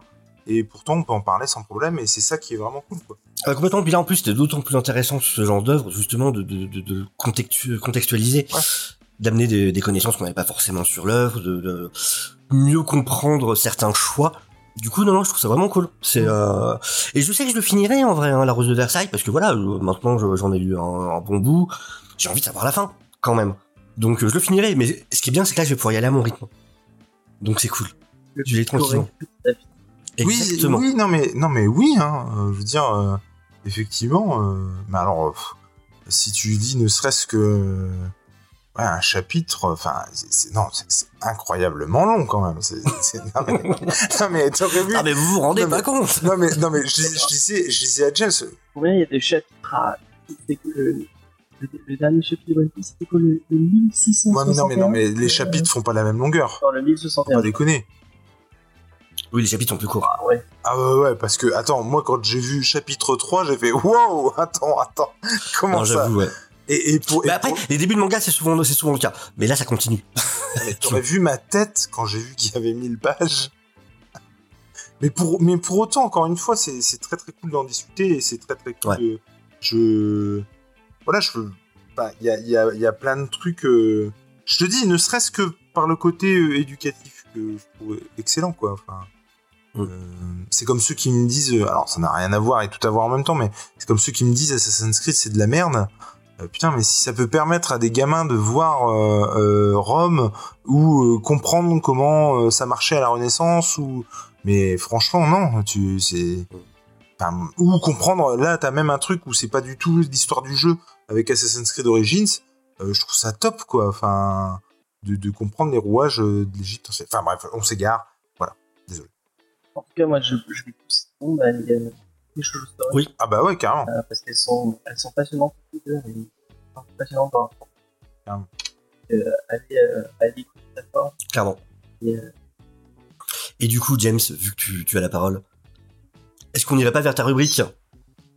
Salut à tous et bienvenue dans cette nouvelle émission, nouvelle rubrique, euh, donc qui s'appelle 3 mangas pour aller plus loin. Donc cette émission euh, un peu spéciale, euh, qui va être sur YouTube euh, pour les gens qui nous suivent sur euh, sur Comics Discovery, mais qui est dans euh, un podcast qui s'appelle Manga Discovery qu'on a déjà tourné avec l'ami Jules et c'est pour ça qu'il est avec moi à côté. Salut Jules, est-ce que ça va Jules? Eh bien bonsoir James, tout à fait, ça va très bien. Euh, pour être sincère avec vous, cette émission qu'on a, enfin c'est une rubrique qu'on a déjà fait puisque en fait on l'a on l'a tourné dans le cadre de Manga Discovery qu'on fait tous les derniers jeudis du mois sur Twitch. Mais malheureusement, on a eu un petit problème technique. Je vais pas aller dans les tenants les aboutissants. Non, on a eu un problème technique sur cette émission et du coup, on, bah, on va la refaire en entier parce que le mon son n'est pas n'est pas audible et du coup, bah j'en profite pour euh, vous proposer l'émission directement sur YouTube comme le fait notre ami euh, notre ami Jules puisque tu as lancé un format où tu rajoutais cette cette petite euh, ta rubrique à toi dans Manga Discovery qui s'appelle l'apprenti non comment tu as appelé ça l'apprenti manga tout à fait. L'apprenti manga. Euh, donc, euh, oui. Et la rubrique en question s'appelle La fuite ou la suite. Ouais, donc vous allez pouvoir découvrir ça sur sa chaîne YouTube. C'est une émission qu'on ne fait pas que à deux, mais malheureusement la, troisième personne n'était pas disponible. Qu'on fait aussi avec Deviant Prod, et c'est une émission qu'on a fait sur La Rose de Versailles. Je vous le, précise parce que ce sera important pour la suite. Donc euh, dans ce manga Discovery là, on a fait euh, on a parlé de La Rose de Versailles de Ryoko Kieda, qui est un manga historique puisque euh, c'est euh, entre guillemets pour gros grossièrement résumer le truc, c'est la vie de Marie-Antoinette et de la cour de Versailles avant la Révolution et pendant la Révolution. vous pouvez aller écouter l'épisode de Manga Discovery qui lui est consacré, qui était très cool et en plus on a eu la chance de recevoir les deux nos deux amis Celia et Natasha de Shoujo Story qui euh, on discute avec nous de Ryuko Tikida, de La Rose de Versailles, de ce que ça implique dans le monde du shoujo, puisque c'est un, euh, un manga des années 70 qui a un peu euh, révolutionné le genre. Donc j'ai fini un peu le contexte. Moi je vous explique un peu ma rubrique et l'idée c'est de donc ok on a parlé de ce manga, mais qu'est-ce qu'on qu'est-ce qu'on fait une fois qu'on a fini ce manga, mon cher Jules, et qu'est-ce qu'on fait quand on a envie d'aller un peu plus loin? Et bah moi je vais vous proposer trois mangas euh, qui vous qui vous permettent d'aller un peu loin dans le thème du manga historique, puisque effectivement, un peu le, le, cœur de de la Rosée Versailles, c'est que c'est un manga historique. Est-ce que tu es d'accord avec cette idée? Je ne peux être que d'accord avec cette idée, effectivement. Donc, moi, je vais te proposer, et, et je vais essayer de te donner envie de lire trois mangas euh, qui sont aussi historiques. On va commencer par Bride Stories, euh, Bride Stories de euh, Kaoru Nori en 13 tomes, euh, qui est sorti chez je ne sais plus qui Donc Bride Stories, comme le titre l'indique, puisqu'en anglais Bride Stories ça veut dire histoire de mariée, ça va nous parler de plusieurs histoires de mariés. Et c'est assez spécifique, puisque c'est histoire de mariés euh, au 19e siècle en Asie centrale. Donc, euh, c'est près de la mer Caspienne, si je dis pas de bêtises. Euh, donc, euh, je sais pas si tu vois à peu près où c'est la, mer Caspienne, mais c'est vers le Kazakhstan, mhm. c'est vers l'Inde, c'est vers, c'est en fait c'est c'est le côté un peu musulman de de l'Inde et de l'Arabie Saoudite, ce, ce, ce côté-là. Et là, c'est vraiment pour l'instant le, le, le, début puisque c'est en 13 tomes, mais ça va évoluer au fil au fil, au fil des tomes c'est surtout autour euh, de ce qui se passe du, du Kazakhstan, si je dis pas de bêtises. Et si je dis des bêtises, dites-moi en commentaire. Je t'ai dit des conneries. Euh, ce, ce sera pas la première fois, ne vous inquiétez pas. Donc, euh, on, on, le voit pas dès le début, mais en fait, on va suivre euh, un explorateur qui s'appelle euh, Smith. J'ai oublié son nom, son prénom, qui est anglais et qui en fait a décidé d'explorer un peu toute cette toute cette région et de répertorier un peu les coutumes euh, qui euh, qui s'y passent. Donc en fait, il s'intéresse beaucoup à, aux coutumes des, des, des gens qui vivent là-bas, à ce qu'ils mangent, à comment ils vivent, à leur à leur tradition, tout ça. Et en fait, c'est c'est vraiment le, prétexte pour parler de, de enfin, parce qu'on va suivre son voyage. Mais en fait, sa vie à lui, on s'en on s'en intéresse très peu. On va surtout s'intéresser aux, aux, aux mariés et en fait aux personnages féminins et aux jeunes filles euh, que va croiser euh, Smith. Euh, au début, c'est j'ai oublié son. Au la, la, toute première histoire, c'est une mariée donc qui vient se marier, qui vient d'un peuple de nomades, donc plus des montagnes, et qui arrive dans, dans, dans une nouvelle famille. Elle, elle a la vingtaine et en fait son marié, lui, il est beaucoup plus jeune, il a 12 ans et euh, donc elle va arriver dans, dans, ce, dans ce village de, de gens plus sédentaires et euh, du coup elle va apprendre un peu leurs coutumes elle va apprendre à, à vivre avec cette nouvelle famille qu'il connaît pas du tout en fait euh, avec sa belle famille avec ses tantes ses enfin parce que c'est des grandes familles qui vivent tous ensemble euh, et on, on, va apprendre leurs coutumes, on va apprendre comment ils vivent, euh, qu'est-ce que ça implique d'être marié, parce que au final, euh, à cette époque au 19e siècle, euh, pour pour les gens de, de, de, ce peuple, ça, une mariée, c'est pas juste je, bon, je vais marier par amour, c'est surtout des mariages arrangés, mmh. et c'est surtout des mariages très politiques en fait. Par rapport à la dot, par rapport à, à ce que ça peut apporter au clan, ce genre de choses. Et euh, la, la, première histoire qui va se passer, c'est qu'en fait, euh, le paternel du clan de la mariée va mourir, et en fait, ses oncles et, euh, et les, les, les anciens de son clan vont décider que ah bah finalement le mariage de, de cette fille et de ce jeune homme, ça leur apportait pas assez, donc ils vont ils vont revenir, enfin ils vont aller là-bas, ils vont un peu vouloir la prendre de force quoi. Et pour être sincère avec toi, euh, les, la, nouvelle famille, ils vont pas être trop d'accord à ce qu'on arrive et qu'on récupère la mariée. Hmm. Euh, donc c'est un manga euh, qui, a, qui, a, je sais pas si t'en as déjà entendu parler, mais ça, ça fait pas mal de bruit parce qu'il a été primé à, il a été, enfin, je sais pas s'il a été primé, mais on en a beaucoup parlé à Angoulême. D'accord. Euh, c'est un manga avec une, pour un manga, ça a une, une, une fréquence de sortie assez euh, spécifique parce qu'en fait c'est des sorties annuelles. Elle met un an à écrire un, tome alors que normalement euh, euh, les séries de manga c'est prépublié donc tous les mois ou toutes les semaines vous avez un nouveau chapitre. Elle elle prend son temps à, à faire à faire ses titres et je pense que je vais te montrer des images et tu vas me dire tout de suite oui ok bah, je comprends pourquoi elle prend du pourquoi elle prend du temps à, montrer parce qu'en fait elle donc la mangaka elle met elle elle elle, elle met un, elle a un sens du détail surtout sur les parce que c'est très important chez eux. Euh, moi je savais pas du tout.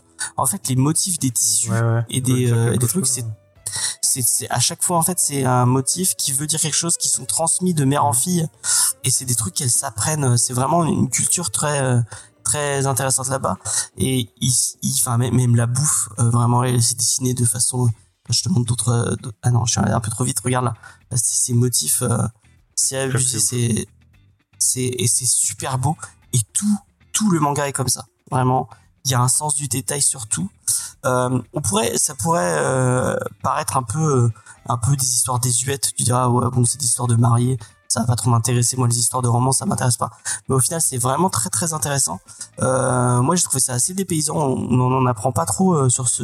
Enfin, l'Asie centrale, moi, je, je connais, je connaissais que très peu. Mhm. Et euh, j'ai l'impression, peut-être que c'est, c'est moi qui me, qui me fourvoie, mais j'ai l'impression que c'est pas une culture dont on a, on a beaucoup de de fin de manga ou de d'œuvres de pop culture qui s'intéressent à ce titre-là. Euh, du coup, c'est vachement dépaysant, c'est vachement exotique, et j'ai trouvé ça super intéressant. Et en plus, ce qui est cool, c'est que donc après, comme je disais, euh, euh, l'explorateur, il va, il va aller vivre d'autres trucs, et en fait, à chaque fois qu'il change de, il change de lieu, on va apprendre à découvrir d'autres personnages et d'autres coutumes. Après, par il va, il part sur un village de pêcheurs, tu vas, tu vas, on va un peu découvrir comment ils pêchent et tout. Euh, comment ça se fait. Enfin, c'est vraiment intéressant. Et en plus, ça, ça fait pas que truc épisodique parce que on garde quand même un fil rouge sur les premières, les premières personnes qu'on a vues. À chaque fois, ils reviennent un peu sur les, sur, euh, sur enfin, on perd pas les personnages et euh, je trouve ça vraiment bien. Vraiment, 13 tomes, que c'est, c'est un super, un super, super euh, manga, euh, un vrai coup de cœur pour moi. Non, mais en tout cas, effectivement, ça a l'air d'être multiculturel et puis effectivement de s'intéresser à, à, toutes sortes de cultures et, et, de culture et de tradition quoi. Vraiment. Mm, le côté mm, mm. Euh, euh, pêche euh, de comment ils font et tout ça peut être super intéressant clairement. Et là ouais effectivement, effectivement comme tu disais le enfin c'est la qualité est ouf quoi et je, je, sais pas si d'habitude c'est un peu des, des, des cultures, enfin euh, tout le côté musulman c'est un peu montré de façon euh, un peu misogyne et tout. Et non, il y a, il y a quand même euh, un, un, travail sur le, les persos féminins et sur l'importance de la femme dans ces cultures-là mhm. qui, est, qui, qui, est assez bien dépeint. Donc moi ça m'a, je trouvais ça intéressant. Ok. Bon, même si la place de la femme est pas si, enfin c'est des objets hein, vraiment qui, qui prennent et ils ils sont... bah, déjà à la base le, fait de faire un mariage arrangé si tu veux voilà le, postulat de départ euh, n'arrange rien quoi. Hum, hum, hum. et puis les, femmes elles ont pas vraiment leur mot à dire hein, quoi le mec peut-être mais la femme euh, c'est euh, bon bah tu, tu te maries avec lui si t'es pas content c'est mhm. pareil quoi. Donc voilà. Bright Stories vraiment. Je vous le remets le, la couverture le premier euh, très chouette en plus des personnages assez intéressants et cool. Par contre du coup je, ne sais pas si ça a un, comment un impact sur l'histoire ou quoi mais c'est vrai que c'est étonnant le, le, fait que elle soit euh, tu vois on pourrait s'attendre à l'inverse le fait qu'elle soit avec un, son mari qui est plus jeune qu'elle quoi. ouais, mais du coup ça, ça, a un impact parce qu'il y a des gens qui ont, ils vont commencer à dire ah mais elle est trop vieille, elle va pouvoir, elle va pas pouvoir lui faire d'enfants et tout. Il y a, il y a quand même un, un, un délire autour de ça. D'accord. Euh, hop. Le deuxième manga dont je vais vous parler, c'est Vinland Saga. Vinland Saga de euh, Makoto Yukamari. Euh, Yuki, Yuki Nomura, excusez-moi. C'est en 26 tomes et c'est chez Kurokawa. Alors Vinland Saga, c'est sur les Vikings et excusez-moi, c'est bon je c'est sur les Vikings et euh, plus, euh, plus, plus, enfin le, le, premier arc en tout cas, c'est sur l'invasion saxonne euh, de l'Angleterre. Donc on va on va suivre euh, Thorfinn, qui est le, le héros qu'on voit sur la couverture, qui est le fils d'un chef de village qui va se faire attaquer par une bande de pirates. Et euh, donc euh, sa père son père et sa mère vont, se faire.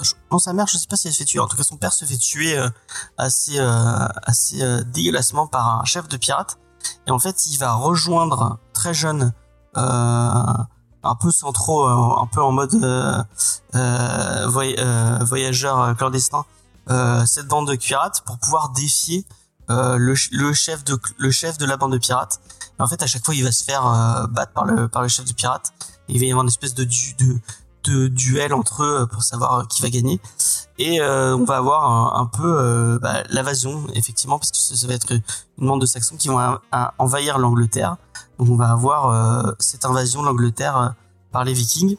C'est c'est très autour de ça au, début du premier arc. Et puis après le premier arc va s'intéresser à autre chose parce que on va vite comprendre que les Vikings, nous, on en a une image très, bah, c'est des gros bourrins qui sont arrivés en France et en Angleterre et qui ont un peu tout, tout dégommé autour de la passage. Mais non, c'est un, un peuple qui est, qui, qui est plus, plus plus intéressant que ça, qui fait pas mal de commerce, pas mal d'agriculture.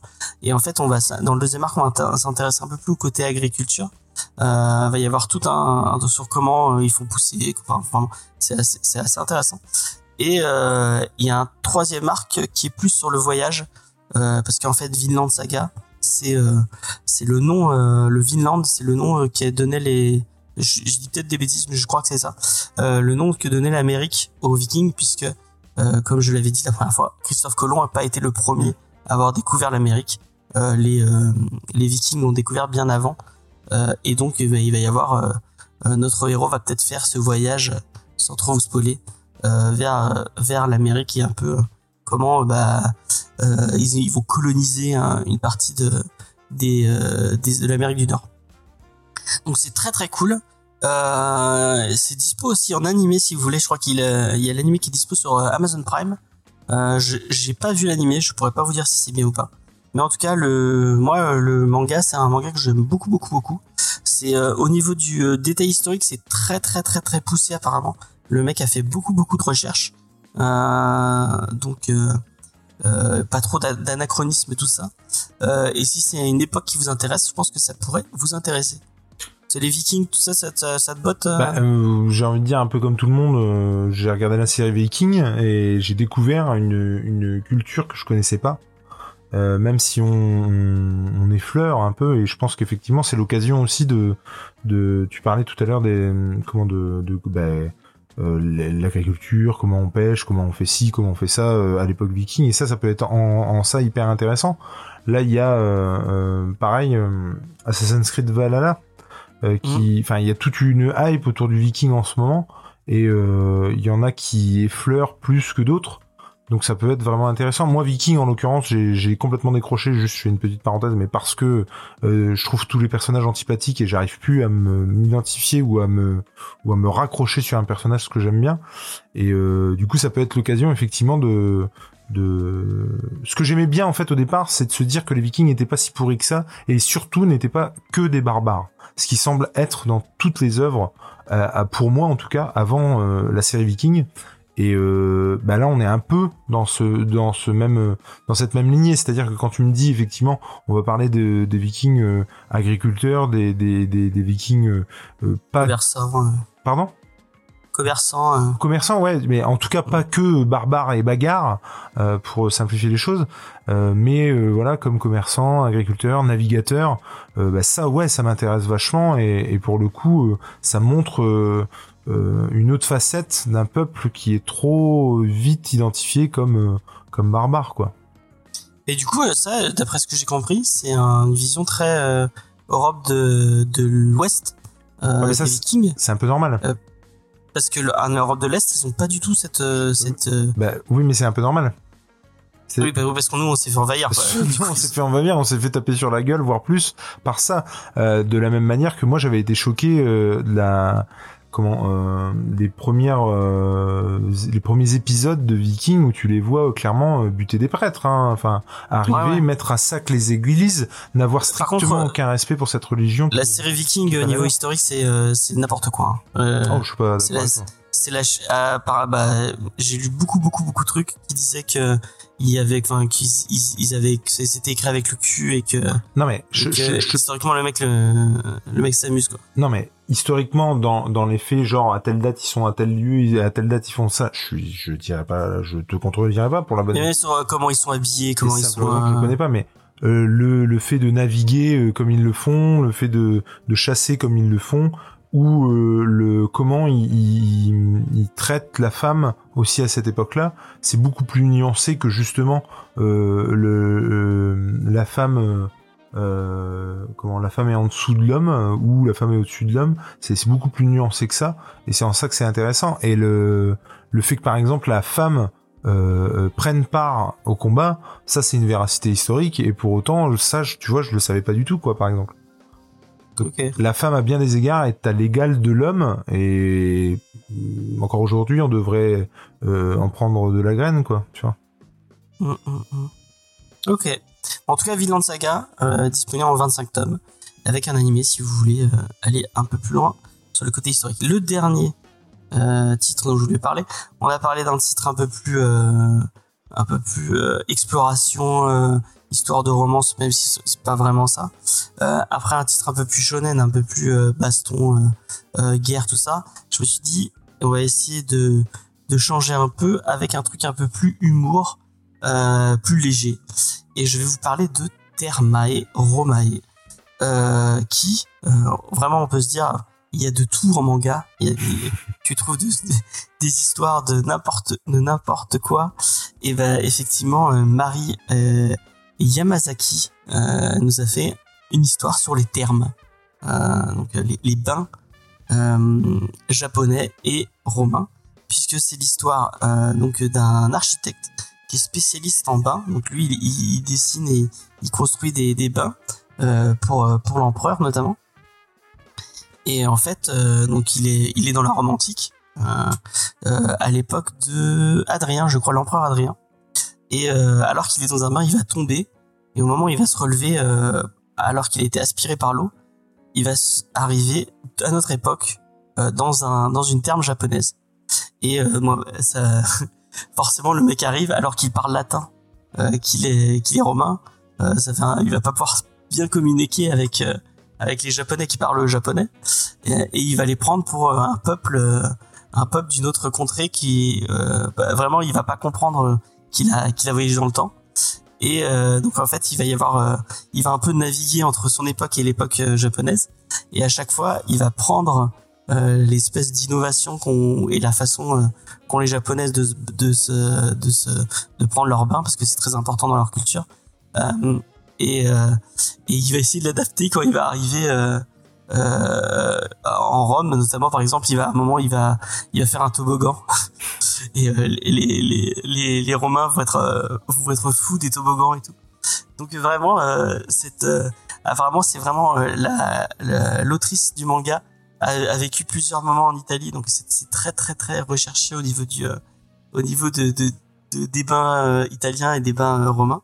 Et des bains japonais. Mais c'est marrant ça parce que ça pourrait pas être le cas. Tu vois ce que je veux dire? Il pourrait oui, juste sur le, le, ton d'humour et c'est tout quoi. Enfin rien de. Et non, non, elle, elle, est, elle est vraiment allée chercher loin et essayer de, de, de faire un truc accurate euh, au niveau du euh, au niveau de l'histoire. Voilà, c'est c'est marrant. Euh, c'est en 6 tomes si j'ai pas de bêtises. Euh, c'est très drôle et en plus ce qui est cool c'est que bon, c'est très c'est très burlesque au début puis après ça part petit spoil à un moment il va tomber amoureux mais il va tomber amoureux bah, d'une femme japonaise. Euh, euh, alors et en fait, euh, il va comprendre que il voyage dans le temps quand il apprend quelque chose en fait.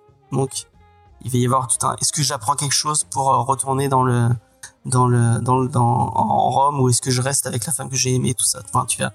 Et puis il, il contrôle pas trop quand quand il voyage et quand il voyage pas. Donc il va y avoir tout ça fait quand même autour de ça. Un peu penser. Alors moi j'ai été jusqu'au je crois que j'ai regardé le premier épisode ou les deux premiers épisodes et après j'ai arrêté parce que vraiment ça me saoulait. Mais ça fait beaucoup penser à Outlander quand même. Ah, j'ai pas, euh, j'ai pas regardé Outlander. Non, mais dans ce, côté, dans ce côté, elle, voyage effectivement dans le passé. Euh, euh elle voyage qu'une fois, non, dans le passé. Elle, ah, ah, non, elle revient peut-être après. Il me semble qu'elle revient, ouais. Mais après moi ça je l'ai pas vu, hein. Mais on, on m'en a parlé quoi. Ouais. Bah, euh, effectivement, mais c'est pas le même contexte. Hein. C'est pas du tout le même contexte, non, c'est sûr. Entre l'Écosse, euh, je sais plus quelle, quelle époque, et, et, la, rom et la romantique et, euh, et le Japon. Euh, mais effectivement, on, de toute façon, les, les, histoires de voyage dans le temps, ça finit toujours un peu par se ressembler. Euh, mais voilà, c'est euh, petit petit manga historique un peu. Et moi, je trouve qu'ils sont forts les Japonais avec l'humour. Ils arrivent à te caler des trucs, des trucs un peu marrants et ouais, enfin c'est m'est arrivé peu de fois sur un comics de vraiment d'éclater de rire. Ah ouais. Euh, mais vraiment, tu vois. Je, sais pas si, comment tu es quand, quand tu quand tu lis un, un comics ou un tu enfin dans ta tête tu rigoles mais en fait tu fais hmm. tu, tu, souris quoi. Mais vraiment, moi il m'est arrivé et notamment avec Tamara mais, mais même avec euh, genre La Voix du Tablier ou Spy Family de vraiment rire. Ouais. Euh, éclater de rire alors que ça m'arrive moins avec un comics. Ouais, je sais pas, je me suis jamais fait la réflexion, faudrait que... Je sais pas. D'accord. Je, je, me demande, en fait, je, déjà, je ne sais pas si j'ai déjà rigolé avec un comics ou... J'ai déjà pleuré, ça c'est sûr. Mais rigoler, euh, ouais, je sais pas. Rigoler, genre, te marrer vraiment, tu vois. Soit avec un comics, soit un manga, je sais pas si c'est déjà arrivé. Et eh ben, on fera une update au prochain numéro ouais, pour savoir si, si Jules a, rigolé ou pas. Euh, bah, merci de nous avoir, euh, nous avoir écoutés. Vous avez euh, eu vos trois mangas. J'espère que j'ai réussi à te donner envie d'en lire au moins un. Bah, carrément. Et puis à vous aussi. Euh, dites-moi en commentaire s'il y en a que vous avez lu, que vous avez aimé, ou même si je vous ai donné envie de le lire. Ça m'intéresse. Euh, vous avez toujours l'épisode de euh, euh, Discovery, Manga Discovery, qui doit être disponible. Le lien est dans la description. je vous le mettrai euh, par là. Allez faire un tour sur la chaîne de Jules euh, pour notamment aller écouter euh, l'apprenti manga. C'est ça. Euh, et euh, sur la chaîne de Sofiane, enfin Deviant Prod, pour pour y retrouver tout, tout son travail qui est, qui est, vraiment très cool, qui fait Manga Discovery avec nous, qui malheureusement a pas pu être disponible pour cette émission, mais on lui on lui fait un gros coucou, on pense fort à lui et on aurait aimé qu'il soit avec nous pour parler de de tout ça. Euh, je vous fais des bisous, je vous dis à la prochaine. Merci de m'avoir regardé et puis voilà. Abonnez-vous. bisous bisous. Ciao ciao. D'accord. Ouais, non, c'est vraiment classe, ça a l'air très classe. Et du coup, il nous reste une rubrique, celle de Jules. Tout à fait. Euh, oui. Est-ce que je réexplique vite fait le, le concept? Ouais, je pense que ça peut être bien. Ouais, ouais, ouais. Donc en fait, ça s'appelle la fuite ou la suite. Euh, vous m'avez conseillé euh, trois mangas, le public a voté pour un. Euh, c'est un manga qui en comporte un certain nombre. En tout cas, c'est à chaque fois des œuvres cultes, une œuvre que tout le monde connaît, que je peux spoiler allègrement. Et donc, je ne vais pas me gêner pour, euh, euh, celui-ci, puisque euh, je viens de lire donc le deuxième tome de 20th Century Boy, puisque vous avez plébiscité la suite, puisque vous avez le choix. C'est-à-dire, soit je continue, que j'aime ou que je n'aime pas, donc soit vous êtes sadique, soit vous êtes sympa, soit bah, je m'arrête et je passe à autre chose. Donc je, mon destin mangakesque, manguesque plutôt, est entre vos mains. C'est-à-dire que c'est vous qui choisissez ce que je fais ou pas. Euh, alors en l'occurrence ce soir, je sais pas comment on va se démerdouiller, mais en l'occurrence, je vous parle de ma lecture du tome 2, donc de 20th Century Boy. Euh, tome 2 d'ailleurs de la Perfect Édition. Euh, Qu'est-ce que vous voulez que je vous dise? J'ai adoré. J'ai trouvé ça excellent. Alors, j'ai trouvé ça excellent, mais, mais, euh, c'est-à-dire que ça a les défauts et les qualités d'un Lost pour moi. J'en ai déjà parlé un petit peu la dernière fois, mais je trouve qu'on rentre un peu plus dans, dans ça. Euh, dans l'essence même de ce qu'est Lost. Et c'est-à-dire que là, pour le coup, ça me fait un petit peu peur. Contrairement à Lost. Enfin, contrairement à Lost, non, parce que Lost m'a aussi fait un petit peu peur par moment. C'est-à-dire que ça pose beaucoup, beaucoup, beaucoup, beaucoup de questions, mais finalement, ça en répond pas à grand chose pour l'instant. Et. Contrairement à Lost, euh, le Kurosawa, on ne sait pas où il va, comment ça. Oui, non, mais. Alors, Lost, Lost pour moi. Non, bah non. non, je suis pas. je suis à demi d'accord avec vous deux, c'est-à-dire que pour moi, Lost notamment, euh, c'était écrit dans les grandes lignes, mais faut pas déconner, tout n'était pas écrit. C'est pas possible. Ce n'est pas possible. Mais dans les grandes lignes, je suis d'accord. Ils savaient où ils allaient, mais tout, non.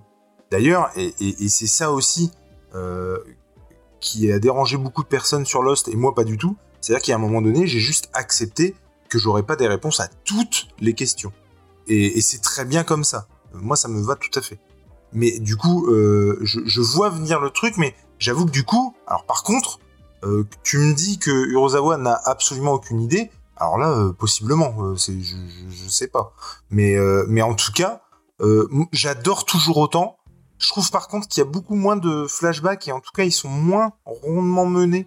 Il y a moins ce côté un petit peu nostalgie des années 80, 90, euh, comme à la Stranger Things, par exemple, je, l'avais évoqué dans, le premier retour, dans ce, deuxième tome, je trouve qu'il y a un peu moins ça. Par contre, il y a d'autres choses, donc il y a ce côté vraiment très lostien, où vraiment là, il y a beaucoup, beaucoup de questions, le mystère s'épaissit, il y a vraiment plein de trucs. Le, fait que, et ça je l'avais pas abordé dans, dans l'autre, euh, dans, dans, le, dans le retour que j'avais fait sur le premier tome, mais en gros, à la fin du premier tome, euh, ce que Kenji avait prévu quand il était gamin à savoir donc une fin du monde et des, un virus qui s'échappe et qui va détruire plein de villes. Bah, c'est ce qui se passe à la fin du tome 1 en fait il y a deux villes, alors je crois qu'il y a San Francisco dedans et une autre, mais je ne sais plus laquelle, mais en gros qui se font attaquer au point de vue virus, quoi, et du coup il y a une, une épidémie, tout ça. Et euh, donc là, ça prend vraiment de l'ampleur tout de suite parce qu'effectivement, ça devient tout de suite plus concret. Là, il y croyait pas, là, il est bien obligé d'y croire. C'est en train de se passer, quoi. Et en fait, donc il y, a, plein, plein, plein de trucs. Et en fait, moi, j'adore les références. Euh, j'ai l'impression que ça me parle à moi personnellement, en fait. C'est-à-dire que j'y vois vraiment plein de trucs, plein de références, mais qui me sont. Alors, j'allais dire qu'ils me sont propres.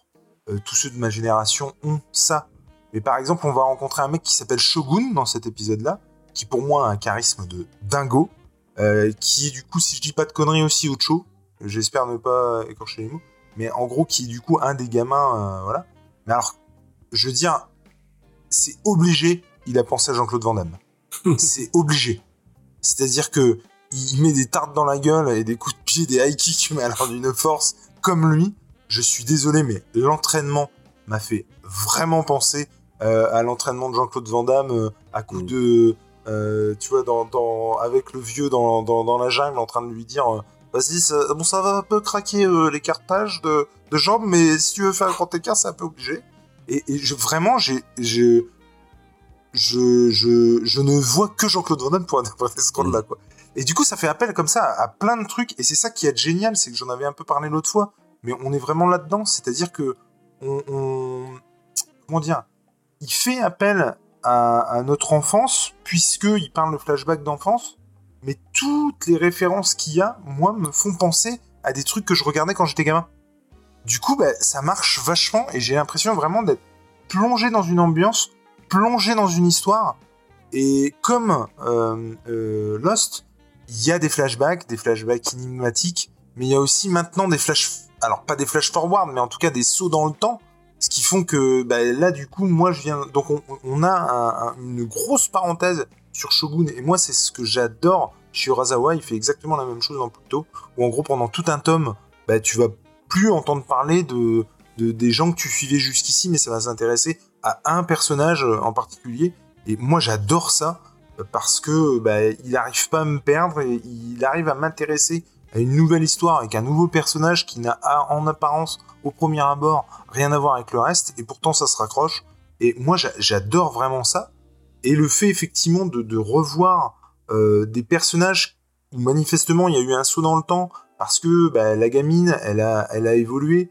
Et puis euh, mais je trouve ça excellent le tempérament de Kenji qui lui a pris les armes et du coup est devenu vraiment limite un terroriste contre Ami donc cette secte qui a l'apparence d'une secte et qui non seulement en avait l'apparence, mais maintenant tu es confronté à ça. C'est-à-dire qu'il y a une scène, moi, qui m'avait choqué dans ce tome-là, où euh, les... C'est un peu décousu, hein, désolé, mais...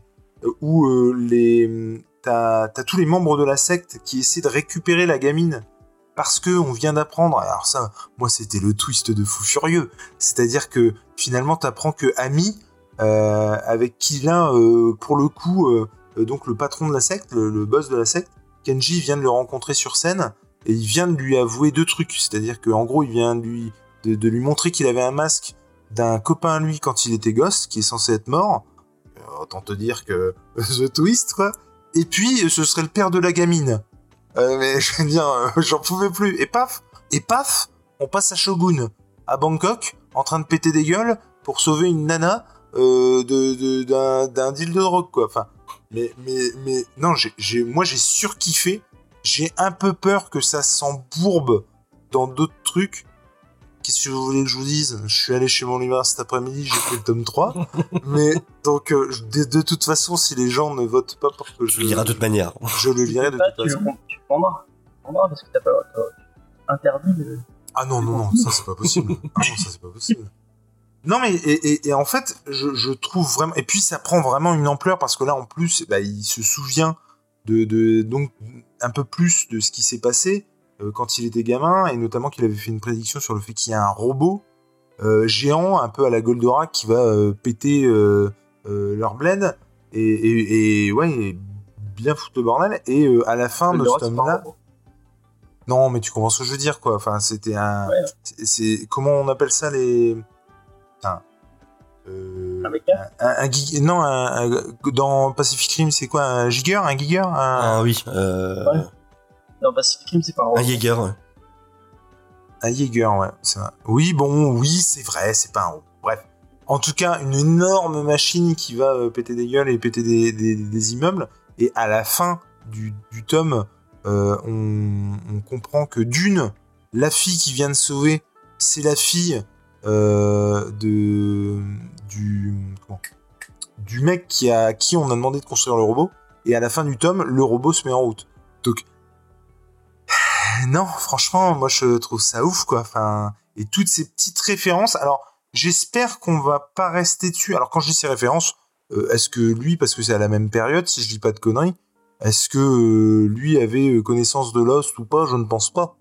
Euh, et, et, pour le dire. coup, je pense, je pense pas. C'est à quel moment euh... Attends. Parce que là, ils attendent 2000. Mais c'était bien après Lost. C'est quelle date Lost, James? Alors. 20th Century Boys, c'est ouais, 99 à 2006, la série originale. Ouais. et, et, Lost, bah si, 2005 c'était la saison 1. Ouais, donc euh, après. Il avait commencé avant. Je le sais parce que j'ai demandé à mon tonton des États-Unis euh, de me ramener les épisodes alors que c'était le soir de mon mariage. 22 septembre 2004. Le, le soir de mon mariage, c'était le final. Ah. Et j'ai demandé à mon bof d'aller voir un petit peu s'il pouvait pas me récupérer les épisodes. et parce que j'en pouvais plus. En plein mariage. Hein. et, et, tout ça pour qu'il ouvre pas cette putain de trappe. Bref. Et, et non, j'ai, moi, j'adore et je trouve encore une fois, je sais plus si je l'ai dit en ces termes, mais il a une capacité à rendre les, les personnages attachants, mais de dingue quoi. Euh, et le, final de la saison. Ah, le final de la saison 1. Oui, le final de la saison 1, ouais. Le, le, le final, le final. Non, non, non. Shogun.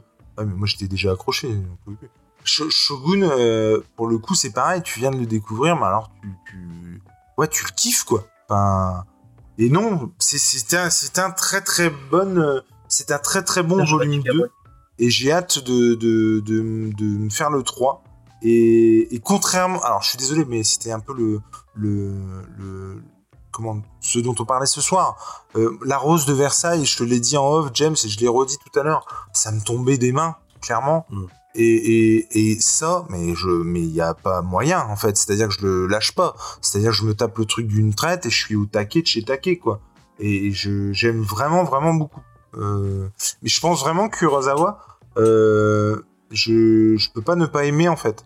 C'est-à-dire que même si la fin peut me décevoir, euh, c'est un peu comme les miens. Et pour ne pas le citer sur Antino, c'est-à-dire que Gideon Falls, j'ai adoré le voyage, la fin je l'ai moins aimé. Et même, sauf que même chez les miens, même si j'aime pas les fins, le voyage est tellement excellent que ça me dérange pas en fait. Et là, c'est un peu pareil, c'est-à-dire que même si je suis déçu par la fin au final, euh, ce qui ne veut rien dire, hein, si c'est à la fin, c'est au final, euh, et ben, je, le voyage est tellement excellent que, je veux dire, moi, j'étais quand quand ils viennent dans la boutique pour récupérer la gamine et qu'en gros, tu ne sais pas comment ils vont s'en sortir et que t'as une flopée de mecs qui en gros vont, vont clairement euh, la kidnapper quoi, aux yeux de tous. Ils n'en ont rien à foutre, c'est des fanatiques et ils vont aller jusqu'au bout. J'étais mais euh, tendu de chez tendu quoi, j'étais vraiment euh, il fallait que je sache la suite quoi, vraiment. Ça se serait coupé là, sans déconner, ça se serait coupé là. Le lendemain, j'allais chercher le tome. C'est obligé. Et je trouve que ouais, c'est c'est vraiment une, une, série super chouette et je suis très content de bah, que vous m'ayez donné. Moi, ce que je vous propose en revanche, vu l'heure tardive, c'est de faire le vote en, en, en comment dirais-je, en, en, décalé, et euh, je ferai une vidéo pour euh, faire le vote.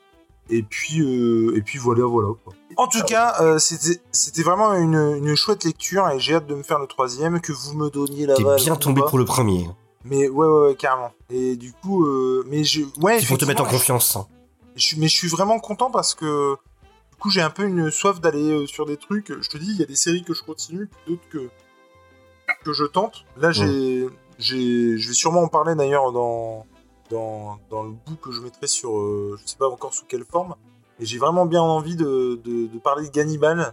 et puis de parler d'un bah, de comment de de Léviathan tome 2 du coup. Donc voilà. bon, on va passer à la.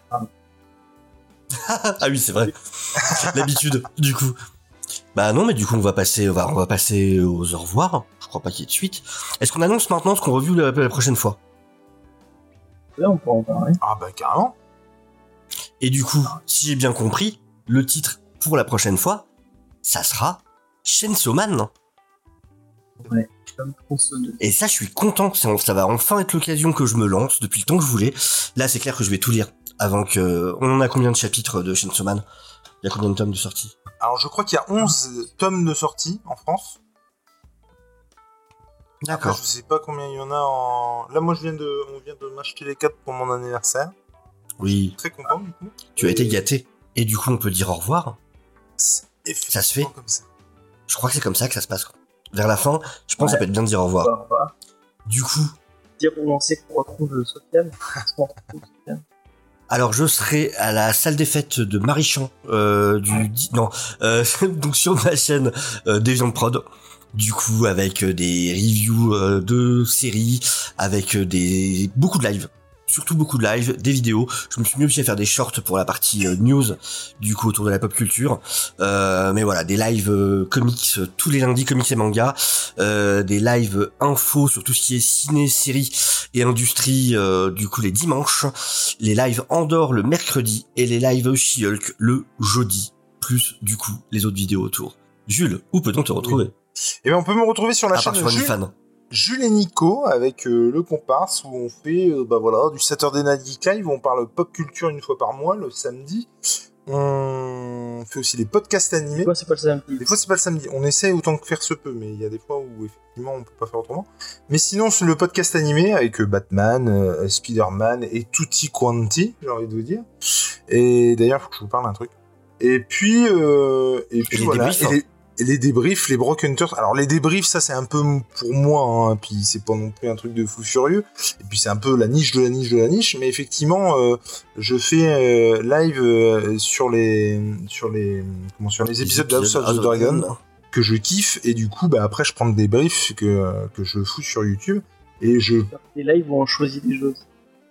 On choisit ce qu'on va faire, et puis on, fait, on les fait pas. Oui, c'est ça, c'est ça aussi. Et vous pouvez effectivement me retrouver sur Twitch, mais cette fois tout seul, puisque Nico ne joue pas aux jeux vidéo. Et du coup, on fait du jeu vidéo, notamment avec Lena a pas de et de temps en temps avec James. Je vais faire ma première sur Twitch d'ailleurs euh, dans la fin de semaine. Cool. Parce que j'avais promis à mes abonnés, c'est parti d'un délire. Et je leur ai promis que je jouerais à Trombone Champ.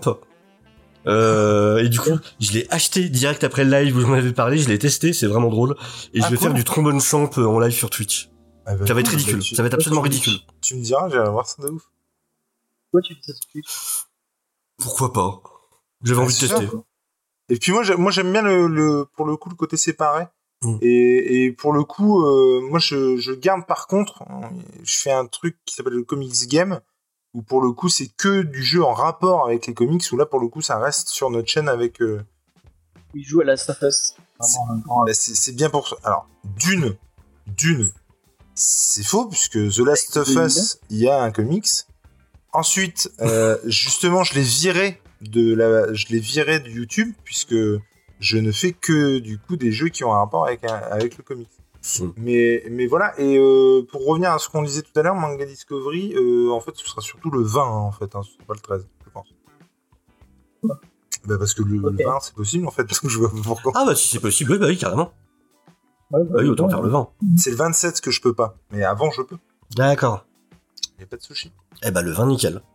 Et c'est quand sur Montpellier C'est du 23 au 26. Donc par contre, vous pourrez me retrouver sur Montpellier euh, du 23. au Place de la 26 comédie à. Montpellier. C'est ça. Ah, mais t'arrives un dimanche. Ah, Jules jouera de la guitare. Euh, rue des Sœurs Noires, Si, chez Easter Egg. Vous pourrez me retrouver. T'arrives un dimanche. J'arrive un dimanche, Ouais. Le jour du Seigneur en fait. hein. C'est ça. Évidemment. Je suis désolé, je sais pas pourquoi. euh. Et bref, en tout cas, euh, non, c'était vraiment cool de parler de manga et je suis très content de, de faire ça avec vous, les gars. Et, et c'était. euh, je- encore une fois, je suis très content de. de mais purement égoïstement, euh, par rapport à mon rapport au manga, je suis très content de faire ça avec vous. Et Non, je cool. sens que je suis Et entre de bonnes mains. N'hésitez pas à aller vous abonner encore une fois. ouais. Pour un, un, un, beau, un bien meilleur travail que nous. Vraiment très cool. Dans, dans l'ensemble. Elles ont des voix tellement agréables en plus, vraiment, je trouve. Oui. Que moi. C'était super, super intéressant, vraiment. Très cool le contexte qu'elles ont apporté. Et bien sur ce, nous vous disons évidemment à tous au revoir. Salut. Au revoir. Et on vous retrouve bientôt. Ciao, ciao. Ciao, ciao. Bye.